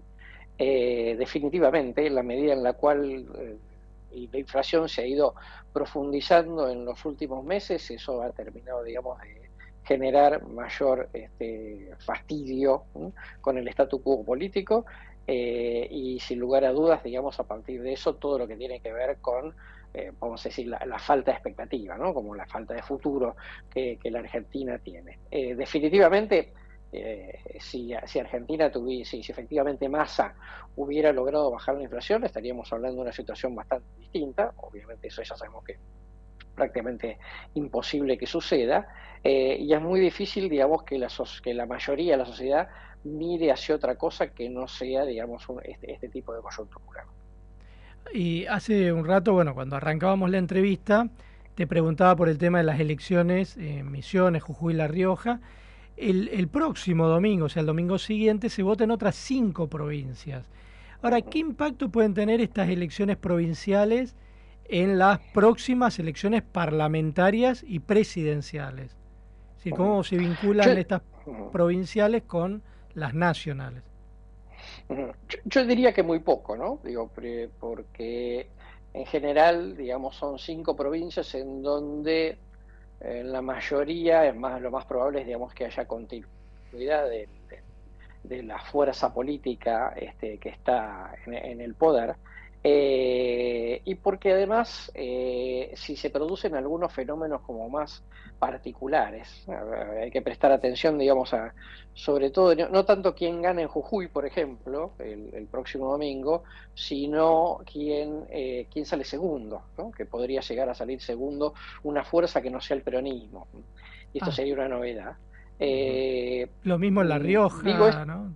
Claro, totalmente. Di- di- digo esto porque eh, efectivamente podría la gente eh, tomar un eh, instrumento político para manifestar su fastidio con el statu quo local y después, y después siguiendo esa ola de fastidio con el statu quo, utilizar otro instrumento a nivel nacional, aunque se sea sencillamente, digamos, porque no hay un representante este, de ese que instrumente o que represente ese fastidio eh, en las provincias. Me parece que las- los resultados que vamos a ver en estas, estas próximas ocho elecciones son poco representativas de lo que me parece que sería la foto nacional en esas mismas ocho provincias. Ahora, te insisto sobre ese tema, ¿y por qué se da que ganan los oficialismos provinciales, por lo que vos más o menos planteás, pero pierde, digamos, el oficialismo nacional? Mira, primero, bueno, varios de ellos eh, son eh, gobiernos que no, digamos, no tienen, no tienen mala imagen, digamos, obviamente sufren la situación general y varios de ellos el hecho de, de alguna manera, estar adscritos al, frente todos a nivel nacional, pero la verdad es que, y precisamente por eso, eh, separan la fecha de elecciones, ¿no? Porque hay una consideración hacia el gobernador distinta de lo que es hacia el gobierno eh, nacional. Entonces, eh, como, se, como tenés la oportunidad de concentrar la atención solo en una elección provincial, si efectivamente tu gobernador te parece eh, que está, digamos, desarrollando una, tarea aceptable, entonces, digamos, vos podés apostar con más tranquilidad, digamos, por una continuidad eh, totalmente distinto de una situación nacional que, bueno, digamos que además de ir en otra fecha, también eh, tiene otro tipo de consideraciones. Y lo que, lo que sucede con varios de estos personajes eh, que buscan su continuidad o la fuerza política es que eh, no necesariamente lo ligan los problemas que hay en la provincia a una mala gestión del gobernador de turno, sino a una especie de contexto general, nacional, en el cual, digamos, obviamente, eh, el frente de todos de la mano de Alberto y de Cristina este, surgen como, como los grandes responsables. Lo que sí no se termina de quebrar eh, todavía, Fara, es esta cuestión de que cuando el caudillo local o provincial, digamos, este, no se puede presentar a la reelección, siempre, siempre tiende a dominar los resortes de quien debe asumir porque él- esa persona ya no puede, ¿no? Porque no puede aspirar a otro periodo. Eso no se termina de quebrar, es decir, que sigue habiendo eh, gente dominante en esas provincias. Digo, pienso el caso de Mansur eh, y de Rovira, por ejemplo, dos ejemplos claros de, de gente que sigue dominando esos territorios durante tanto tiempo. ¿Por qué cree que esto no se termina de romper del todo? Bueno, a ver, este, más allá de los colores políticos, eh, en cada caso, eh, la verdad es que la situación institucional en buena parte de las provincias de la Argentina es una situación, eh, yo te diría, este, de democracias un, un poco deformadas, ¿no? No tanto por el hecho de que no se cumplan las reglas legales, que quizás la mayoría se cumplen bien, no por el hecho de que haya ni siquiera fraude electoral, sino por el hecho de que eh, son sistemas en los cuales eh, el poder político ejerce un eh, cierto control sobre la sociedad, un cierto condicionamiento, un condicionamiento sobre los medios de comunicación, sobre la libertad de prensa, entonces esto te va achicando este, las posibilidades, digamos, de que un sector opositor pueda efectivamente tener buenas posibilidades electorales. Eh, estamos viendo esas situaciones muy comúnmente, algunas son muy obvias, ¿no? Caso Formosa, pero otras, digamos, que en donde ha habido cambios políticos, eh, a la corta o a la larga terminan, digamos, como adoptando los mismos vicios. ¿no?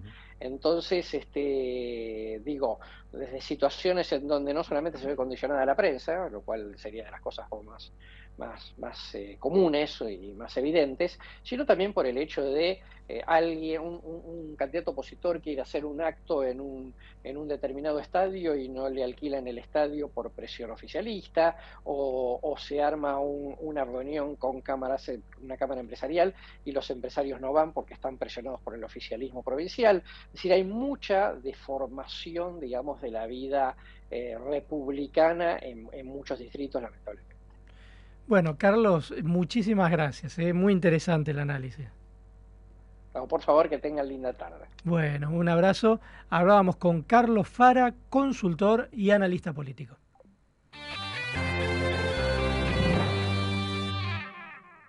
Ya llega Hot Sale a Sodimac. El 8, 9 y 10 de mayo prepárate para increíbles descuentos con la mejor financiación. Sodimac.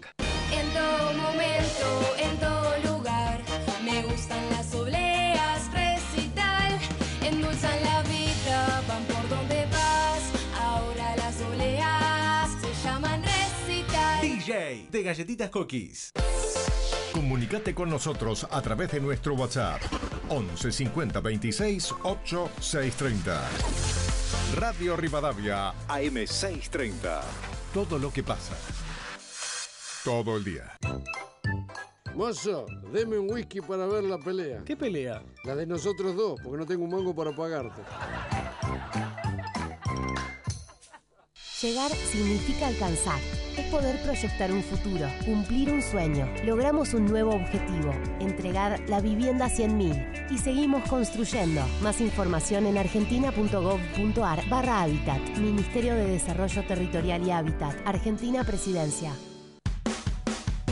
Todos los domingos de 12 a 14, la política y el deporte en su justa medida. Lado P, con Eduardo Paladini y Elizabeth Becher.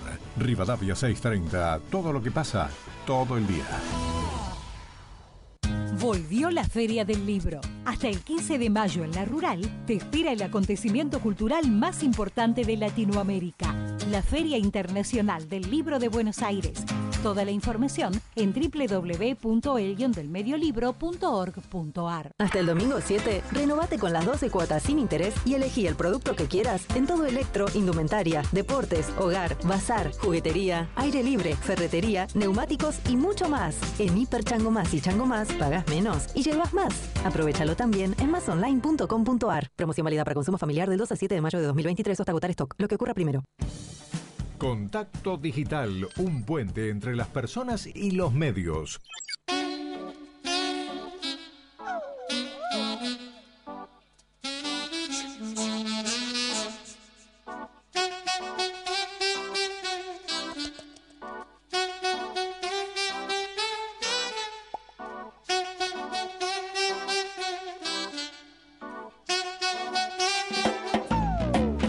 Amigos de Contacto Digital, soy Mari Barrio de Congreso.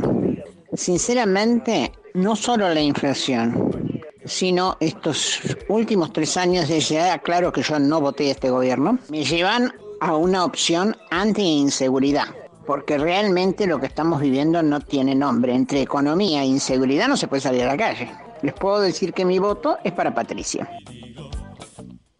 Hola, ¿qué tal? Mi nombre es Emilce, estoy escuchando a Jorge Macri. Respecto al tema de los celulares, bueno, también les comento que los celulares hoy día casi casi que se roban más por las cuentas, te vacían las cuentas, en un minuto te vacían las cuentas, lamentablemente.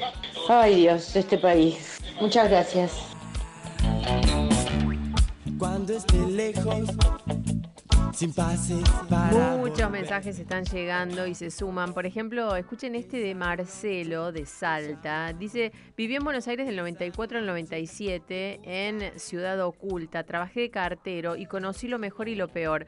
Pero lo que veo en los noticieros sobre la inseguridad ya lo viví. Salir a trabajar pensando que puede ser mi último día en este mundo no era para mí. Acá en Salta estoy pensando qué voy a hacer de viejito, ¿no? Y cómo, cómo cambia la vida. Nos dice que es jardinero ahora, le hacemos compañía, así que gracias Marcelo por tu mensaje. Otro mensaje de un guardia de seguridad. Nos cuenta, hola gente de Radio Rivadavia, son lo más. Soy Luis Alberto de Formosa Capital. Están buenos los temas de hoy y Fito Páez es lo más grande en la música nacional. Ahí está. gracias. Al igual que El- Charlie y Miguel Mateo. Bueno, está bien. Ahí Me está. reivindica, gracias.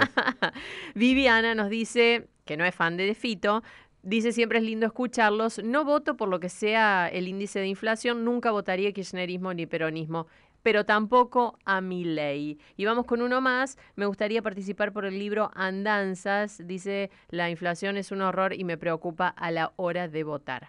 Bueno, así que pueden seguir llamando. Nos quedan todavía unos minutos de programa. La consigna de hoy es cómo impacta la inflación en tu decisión del voto en las próximas elecciones presidenciales. Y estamos sorteando los cuatro libros que al final del programa vamos a decir quiénes se lo ganaron. Y me dicen que ya estamos en comunicación con la diputada nacional Rosana Chala, del Frente de Todos, candidata a intendente de San Miguel de Tucumán.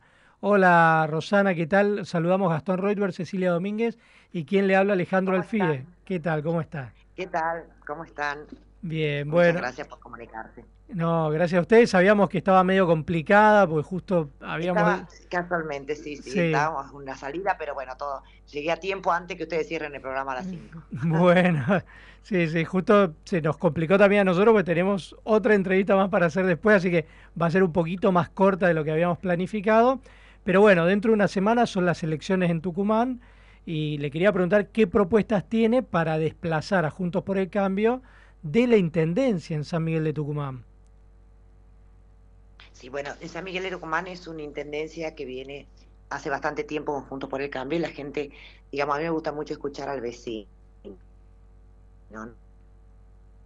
Uy, la estamos Muy perdiendo. bueno porque es un- Sí, ahí. ¿me Ahora se escucha mejor, ¿Se ahí se escucha? mejor, ahí se escucha mejor. Y cuando uno está en, en- en el territorio, este, uno escucha al vecino, ¿no? Bueno, los problemas de acá en, en Tucumán eh, son problemas que tienen que ver con la, la pavimentación, la- los caminos, no están, los barrios, hay 309 barrios en Tucumán, Eh, no hay, eh, están pavimentados muchos de los barrios de Tucumán, afuera de las cuatro avenidas, que es, eh, digamos, muy cercano, porque Tucumán es muy pequeño, pero los semáforos no andan, no están, los semáforos no están sincronizados, eh, tenemos problemas en cuanto a la iluminación, no hay, este, la gente se queja por supuesto de la inseguridad, no hay una patrulla este, urbana ciudadana, una, una patrulla de protección ciudadana, es muy, muy poca, muy escasa la gente y no está preparada, la gente se queja de, eh, por supuesto, las plazas no están cuidadas, los espacios verdes que han desaparecido, y bueno, todo eso la gente lo ve, las entradas a, a nuestra capital eh, están destruidas, es decir, eh, queremos arborizar Tucumán, queremos el cuidado, erradicar los basurales que hay, el cuidado del- de separación de la basura, que es algo fundamental, no lo tenemos. ¿La perdimos?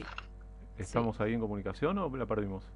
Yo sí, yo Ah, también, perfecto, pensamos que se había cortado.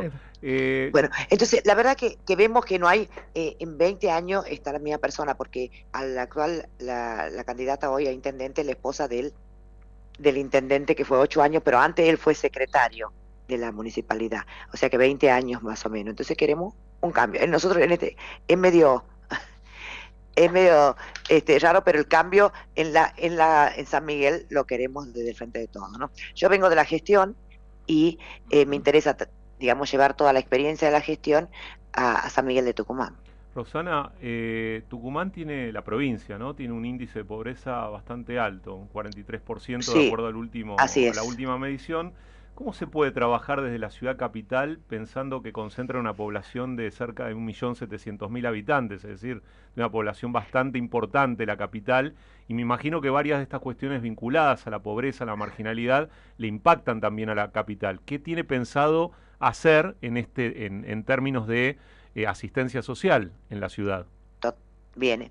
Le cuento, nosotros tenemos la pobreza y la inflación es un tema que preocupa en toda la Argentina, ¿no? Eh, en Tucumán, un lugar donde es más pequeña la, la provincia, es más fácil llegar a toda la gente, pero si nosotros a la pobreza, a la inflación, a lo que no le alcanza el sueldo a la gente, le agregamos que no tenga pavimento, que no tenga transporte público, que no tenga baño, que no tenga gas, que no tenga, le agregamos las capas de vulnera- vulnerabilidad a la gente. Por eso el Estado, el municipio es eh, prestador de servicios. Y si nosotros esos servicios de iluminación, de alumbrado, de limpieza, de, de recolección de basura, le sumamos eso, lo hacemos más vulnerable a las personas.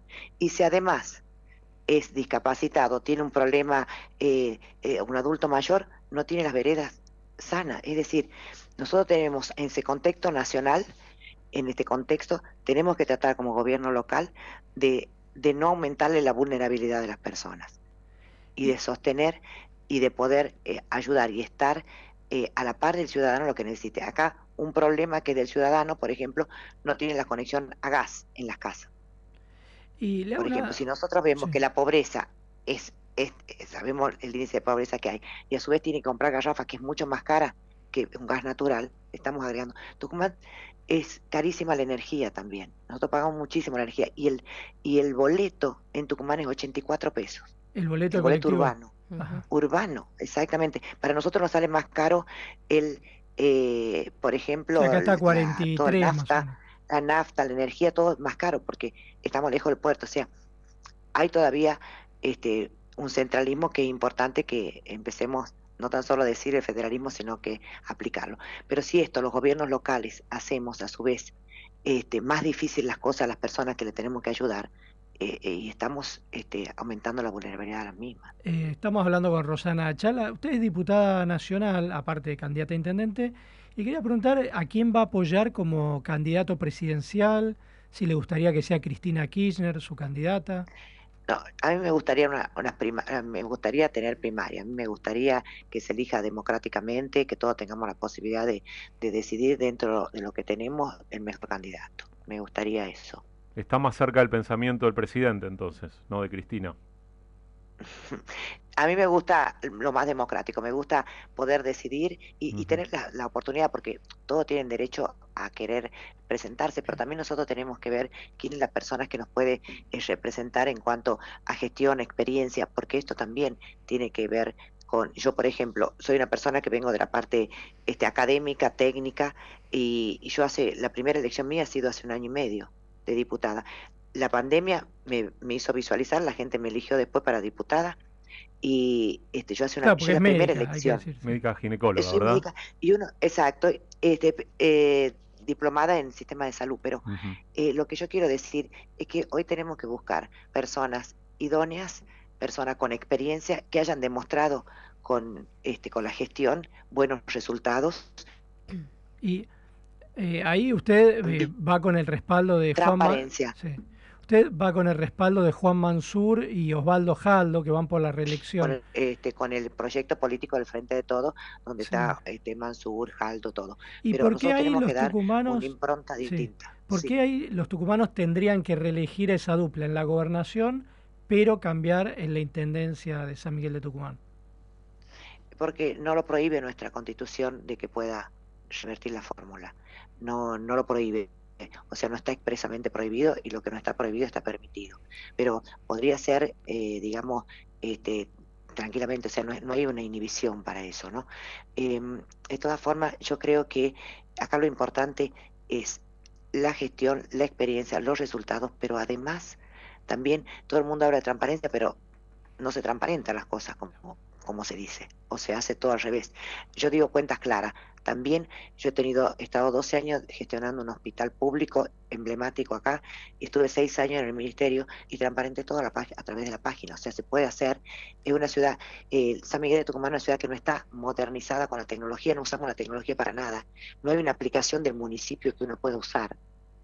Y necesitamos, eh, necesitamos usar la el buen uso de la tecnología y las buenas prácticas para facilitarle las cosas a la gente. Eso es lo que quiero llevar yo para la- el municipio. Ya hago una pregunta cortita y le pido una respuesta corta porque estamos cerrando ya la entrevista. Eh, veo que en- usa bastante redes, recién mencionaba el uso de la tecnología ¿no? en campaña y me, me imagino en gestión de gobierno, y publicita un número de WhatsApp también para comunicarse y dejar inquietudes. ¿Esto lo recibe usted directamente? Sí, me encanta. Lo tengo en el teléfono y lo voy viendo. Y las sugerencias de la gente son fantásticas. Algunas ya están dentro de nuestro radar en la plataforma, pero es muy bueno el contacto directo. La participación ciudadana a través de esto, de la tecnología nos facilita todo y en el momento. Así que estoy eh, Uy, ahí la estamos. Así. Ahí les- Bueno, y tenemos que Muchas cerrar. Muchísimas gracias, eh, diputada, por esta entrevista con Contacto Digital. Muchas gracias a usted. Bu- Saludos a todos, Abadí. Saludos. eh, hablábamos con la diputada nacional Rosana Chala del Frente de Todos, candidata a intendenta de San Miguel de Tucumán. Y hay que decir, arrancamos el programa con la entrevista a Jorge Macri, candidato a intendente eh, del PRO en Juntos por el Cambio en la Ciudad de Buenos Aires. Y ahora entrevistamos de El Frente de Todos a Rosana Chala para la Intendencia de San Miguel de Tucumán.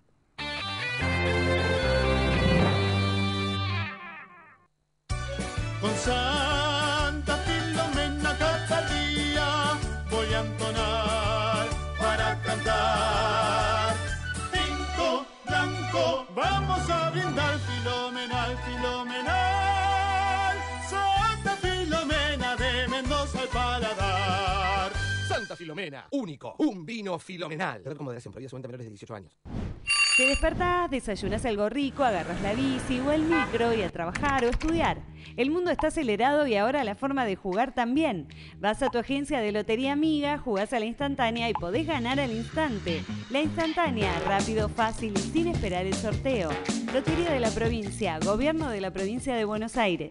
Pequeños hábitos. Separar los residuos y dejar los reciclables limpios y secos dentro del contenedor verde son pequeños hábitos que podemos sumar para empezar a generar grandes cambios.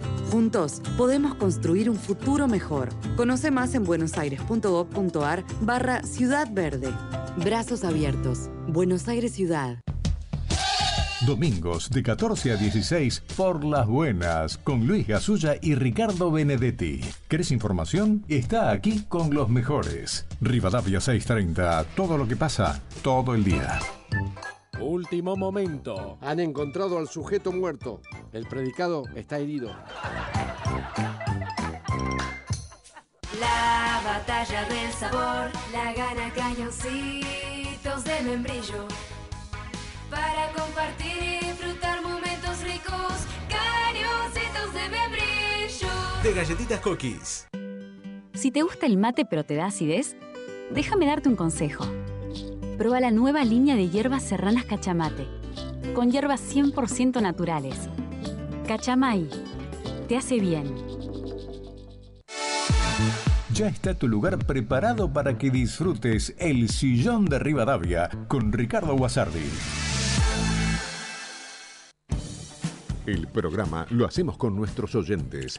Mandanos tu mensaje a Contacto Digital, un puente entre las personas y los medios. Te quiero, te extraño, nada es igual al ayer. Oh, oh, oh, nada,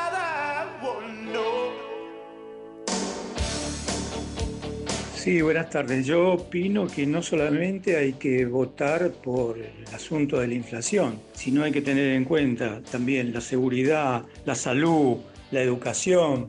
Estos factores también son importantes para tener en cuenta en una votación. Y también quiero participar por alguno de los libros. Francisco es mi nombre. Gracias. Hola, mi nombre es Rosana, 695 mi DNI y la inflación no, no define para mí el voto, para mí es la educación, la falta de, valores morales, humanos en general, que se ve cada día y es imposible convivir con eso. Bueno, un beso grande a todos.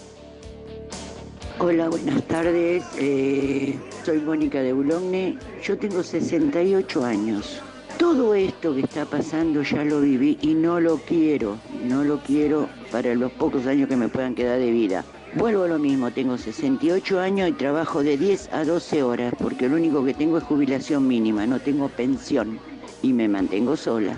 Así que todo esto no lo quiero, ya lo pasé. Un beso grande, muy bueno el programa.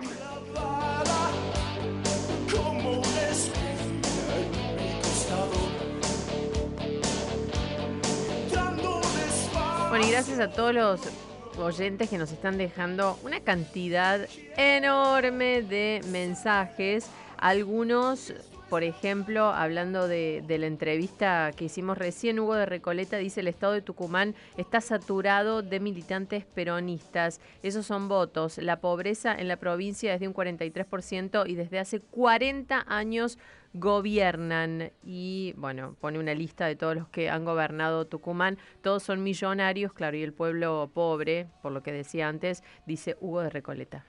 Bueno, nosotros como siempre tratamos de eh, entrevistar de diferentes corrientes políticas, tanto oficialistas como opositoras. También intentamos entrevistar gente de las provincias, sobre todo Eh, ¿Se acuerdan hace poco que vino Mario Marquí, que competía en Santa Cruz? Eh, intentamos abrir un poco el juego. Eh, la semana pasada tratamos de entrevistar a alguien de Salta y la verdad es que al final no lo pudimos conseguir. Eh, y para nosotros es muy valioso hablar con la gente de las provincias para conocer las realidades provinciales y saber también qué está pasando ahí. Así que bueno, digo porque algunos se enojaron Se enojan, pero como porque dijimos- entrevistamos a, a la diputada del Frente de Todos, pero, Pero Alejandro, como dijimos al comienzo Sí. del programa, si estamos nosotros mismos, los tres, decimos que este país lo vamos a levantar entre todos, dialogando en las diferencias, sería muy hipócrita de nuestra parte después hacer un programa donde solo tienen voces algunos y no otros.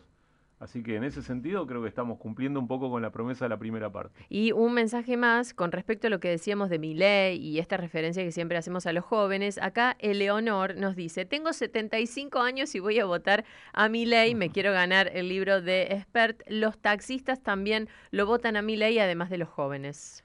buenísimo. Y ya estamos con la última comunicación del programa, que es con Alicia Dujovne Ortiz, la escritora que acaba de publicar un libro que se llama Andanzas, Trilogía Autobiográfica. Hola Alicia, te saludamos Gastón Reutberg, Cecilia Domínguez y quien te habla Alejandro Alfie. ¿Cómo estás? Hola, ¿cómo están ustedes? Alejandro, Gastón y Cecilia. Muy Bueno. contenta de estar con ustedes, sí. Nosotros también, muchísimas gracias. ¿Dónde estás ahora? Pues yo tengo entendido que vivís en el extranjero, pero viniste ahora a Argentina. vivo en ¿Cómo es eso? Ajá. Sí, vine para la Feria del Libro para presentar Andanzas. La presentación va a ser en la feria el 10, o sea, el miércoles que viene. Bueno, de paso pasó el aviso a las Dale, sí, claro. 17:30. Claro, en el, en el, en el pabellón blanco, la sala Sarmiento, con Irene Chiquiar Bauer y con Liliana, eh, Luciana Pecker.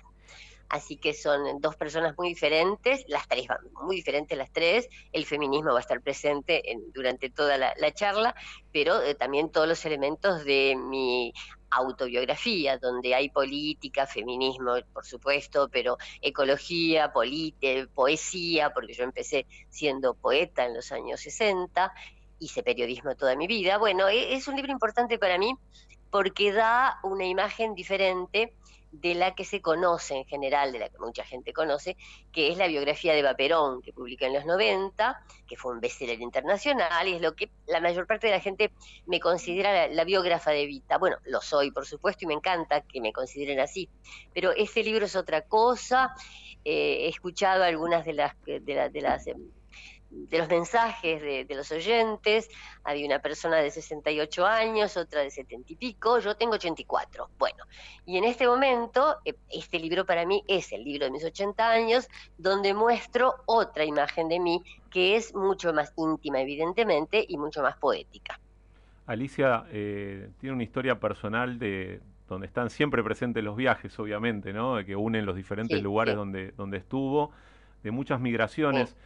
Y la pregunta, Así ya es. vamos a volver a los libros porque obviamente es un espacio que nos encanta tener y de hecho en el programa regalamos libros también a los Estamos oyentes sorteando el de y ella, estamos regalando en este programa.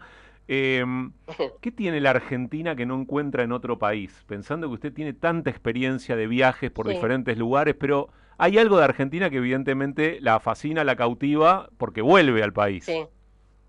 Ay, sí, vuelvo siempre y además tres veces intenté volver definitivamente, entre comillas, y no funcionó. Pero no funcionó porque la Argentina es un país, un país inestable, no es ninguna novedad lo que estoy diciendo. Y cuando uno se ha ido, cuesta encontrar de nuevo un lugar.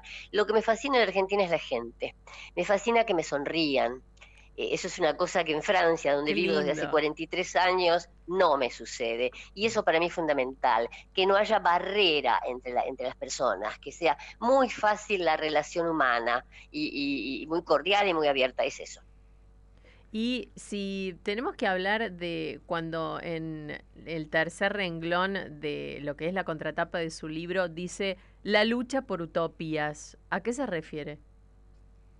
Bueno, se refiere de alguna manera a mi propia vida, que es una vida agitanada. El, el primer libro de esta trilogía, publicado ya, porque los dos primeros ya habían sido publicados y los retrabajé para volverlos trilogía, Aguardientes inédita, ¿no? El árbol de la gitana, bueno, es una vida agitanada, pero es en lo personal. Eh, la lucha por utopías fue más bien la de mis padres que se conocieron en el Partido Comunista Argentino, mi madre era una escritora feminista, comunista, y mi padre era nada menos que agente soviético de agitación sindical. Se formó en Moscú, yo escribí su biografía, el camarada Carlos, fue enviado a América Latina para hacer unas cuantas revoluciones a partir de 1928. Bueno, eso ya me tenía que convertir en novelista de por, de por sí. Eh, y se fueron del Partido Comunista en 1946, momento, er- fueron pioneros de la disidencia, se fueron a causa del estalinismo, de los crímenes del estalinismo. Bueno, eh, de manera que yo crecí ya en un lugar que está, eh, estuve influida por la política y por los resultados de, de- la tremenda desilusión en la que cayeron mis padres, que hizo que mi casa fuera un lugar muy solitario, porque los ex camaradas no volvieron nunca a tocar el timbre de la puerta, ¿no? Bueno, cuando se habla de utopías, son las utopías de mis padres que creyeron en el comunismo y que con muchísimo coraje, cuando dejaron de creer, entregaron el carnet, como se decía, entregar el carnet era irse del partido, y era como irse de un país, era como entregar el pasaporte, de ahí la soledad subsiguiente. Bueno, la utopía fue la de ellos, yo nací vacunada, o sea que no eh, compartí las utopías de mi generación, de los 60, 70, hice la mía, que era escribir, y sí, a través de la escritura fue una especie de militancia, porque siempre escribí sobre personajes extremos, generalmente mujeres, tanto en biografías como en novelas, eh, pero eso es lo que quiere decir el tercer renglón. Su lucha por utopías es la lucha de mi mamá feminista y de mi padre. Y eh, en esta trilogía, la, la última, que es Aguardiente, es la inédita, digamos, la original. Las otras son más reescrituras. ¿Qué, qué es lo Sí. que incluís en Aguardiente? Incluyo el relato de mis 11 últimos años en, una, en un caserón viejo del siglo XVIII en el centro de Francia, pleno campo, donde me fui a aislar porque estaba harta de las ciudades y harta de la gente de alguna manera. Y yo quería ofrecerme a mí misma este regalo. Siempre soñé con vivir en medio de la verdadera naturaleza, no la imaginada. Eh, y bueno, estuve ahí 11 años. Aguardiente es el relato de estos 11 años en ese lugar con el que en principio no tenía nada que ver, pero donde hablé durante 11 años con el sauce de mi jardín.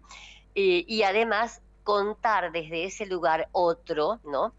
Otro porque yo ya tenía 80 años, más o menos, y desde cuando llegué tenía 70 y pico, y desde otro lugar eh, que, que es la, la- naturaleza, la soledad absoluta, contar mi vida de otra manera. Lo que había ya, por momentos, ya contado en los dos primeros libros, que parecen escritos un poco por la misma persona, eh, yo desde mis 80 años miro a esa chica incauta y temeraria y me, y me hace sonreír. Me hace reír porque yo ya no escribo como ella, por eso Aguardiente era importante. Eh, hay una reescritura porque yo ya no escribo así y, y me hace sonreír porque comete errores que desde, desde, el, desde el, el círculo de mi vida en el que estoy puedo comprender con una especie de ternura, como si se tratara de una hermana menor. Bueno, muchísimas gracias Alicia. Eh, recordamos que vas a estar en la Feria del Libro presentando esta trilogía. ¿Qué día habíamos dicho? El 10, o sea, el miércoles que viene, a las cinco y media, en el, en el, ay, en eh, la sala Sarmiento del pabellón blanco.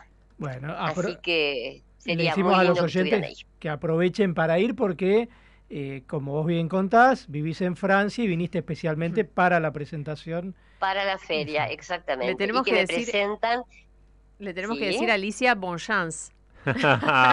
Merci beaucoup, madame. Muy bien, queríamos algo en francés. Excelente. Acá Excelente Cecilia, final. eh, Cecilia bueno, sabe, Cecilia sabe, sabe. claro. Yo quería escuchar Le eso. salió muy bien. Muy bien. Aprobada.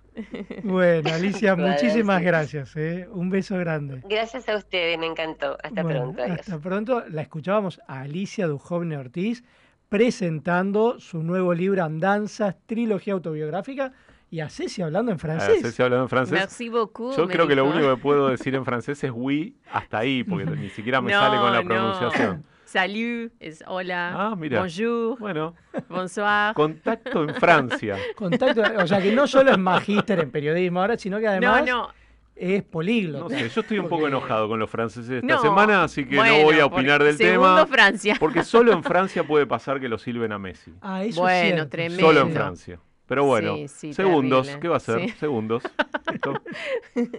Bueno, ¿y qué pasa con el señor Guasardi? Que no lo sé, estamos nosotros esperando. acá estamos esperando Guasardi al catering. Vos sabés que cerramos, Y al catering. cerramos antes para tener estos Claro. minutos de pase, pero ¿Qué pasa? señor Ricardo Guasardi no se hace presente acá, ya Se es está un- haciendo desear, decís vos. Para mí que se enojó la semana pasada porque Claro, Ceci Domínguez razón. Uy, no, no. se quedó eh, y bueno. Tenés ¿viste? razón. Ella entonces- se había comprometido que se iba a No, quedar no, al no. sillón de Rivadavia el Listo. programa Se pasado. con- No, espera, no vino. El programa no, no. Y, Sí, no Camila. Cami, también ¿Qué nos pone Cami? cara de que está enojado No, Ricardo no, Sí, mentira. El sillón de Rivadavia eh, No. se retiró acá. Pero es que era- No, no, no, no, no, no, no, no. Ah, mira, ahí está Uy, llegando, ahí se está. pudrió Ricardo. todo. Bueno, ¿Qué ¿Cómo tal? va? ¿Qué hace ¿Qué tal? Magíter? Todo bien. ¿Qué hace Magíter? Sí. Me encantó. Hola, ¿qué haces? Sale. ¿Cómo estás, Ricardo Guasardi? Y- Buenas tardes. Y me cuesta laburo hacer el programa, ¿viste? No, ¿por qué tanto? Y porque vos tocas todos los temas que a veces yo quiero tocar. Y No. como lo tocaste vos, no lo voy a tocar yo. ¿Y con qué venimos hoy? Mira, tenía, tenía pensado hablar con dos hinchas fanáticos, uno de Boca, uno de River, para hacer un Ajá, poquito de despelote, bien. nada Me más. encanta. Se van a querer matar. ¿no es cierto? Se van a querer matar. Después de haberse comido cinco. No, pero digo, digo, digo, eso por un lado. Después lo escuché a Fara, muy bien, muy bien Fara. ¿Viste? Interesante. Muy bien. Lo que más me llamó la atención, creo que fuiste vos, que le dijiste que tu hijo que tiene, bueno, menos de 40, que es un adolescente, si votaran los menores de 40, Ganaría Sí. de Ciro. Milei. Sí. Qué tema, ¿no?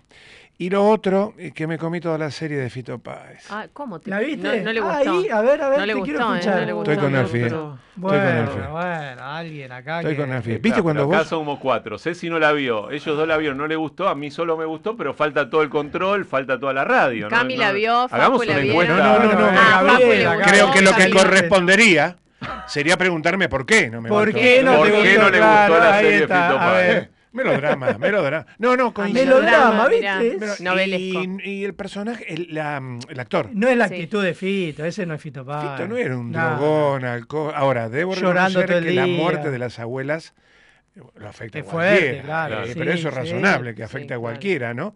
Spinetta bien, Charlie bien, este, la Cantilo bien, eh, digo bien dentro de todo, pero me pasó una cosa que a veces te, te debe pasar. ¿Viste cuando vos vas a ver algo y te dices, bueno, vos no sabes, Sí, vos no sí, sabes sí. lo que nada. Mira, hay un momento que te van a caer las...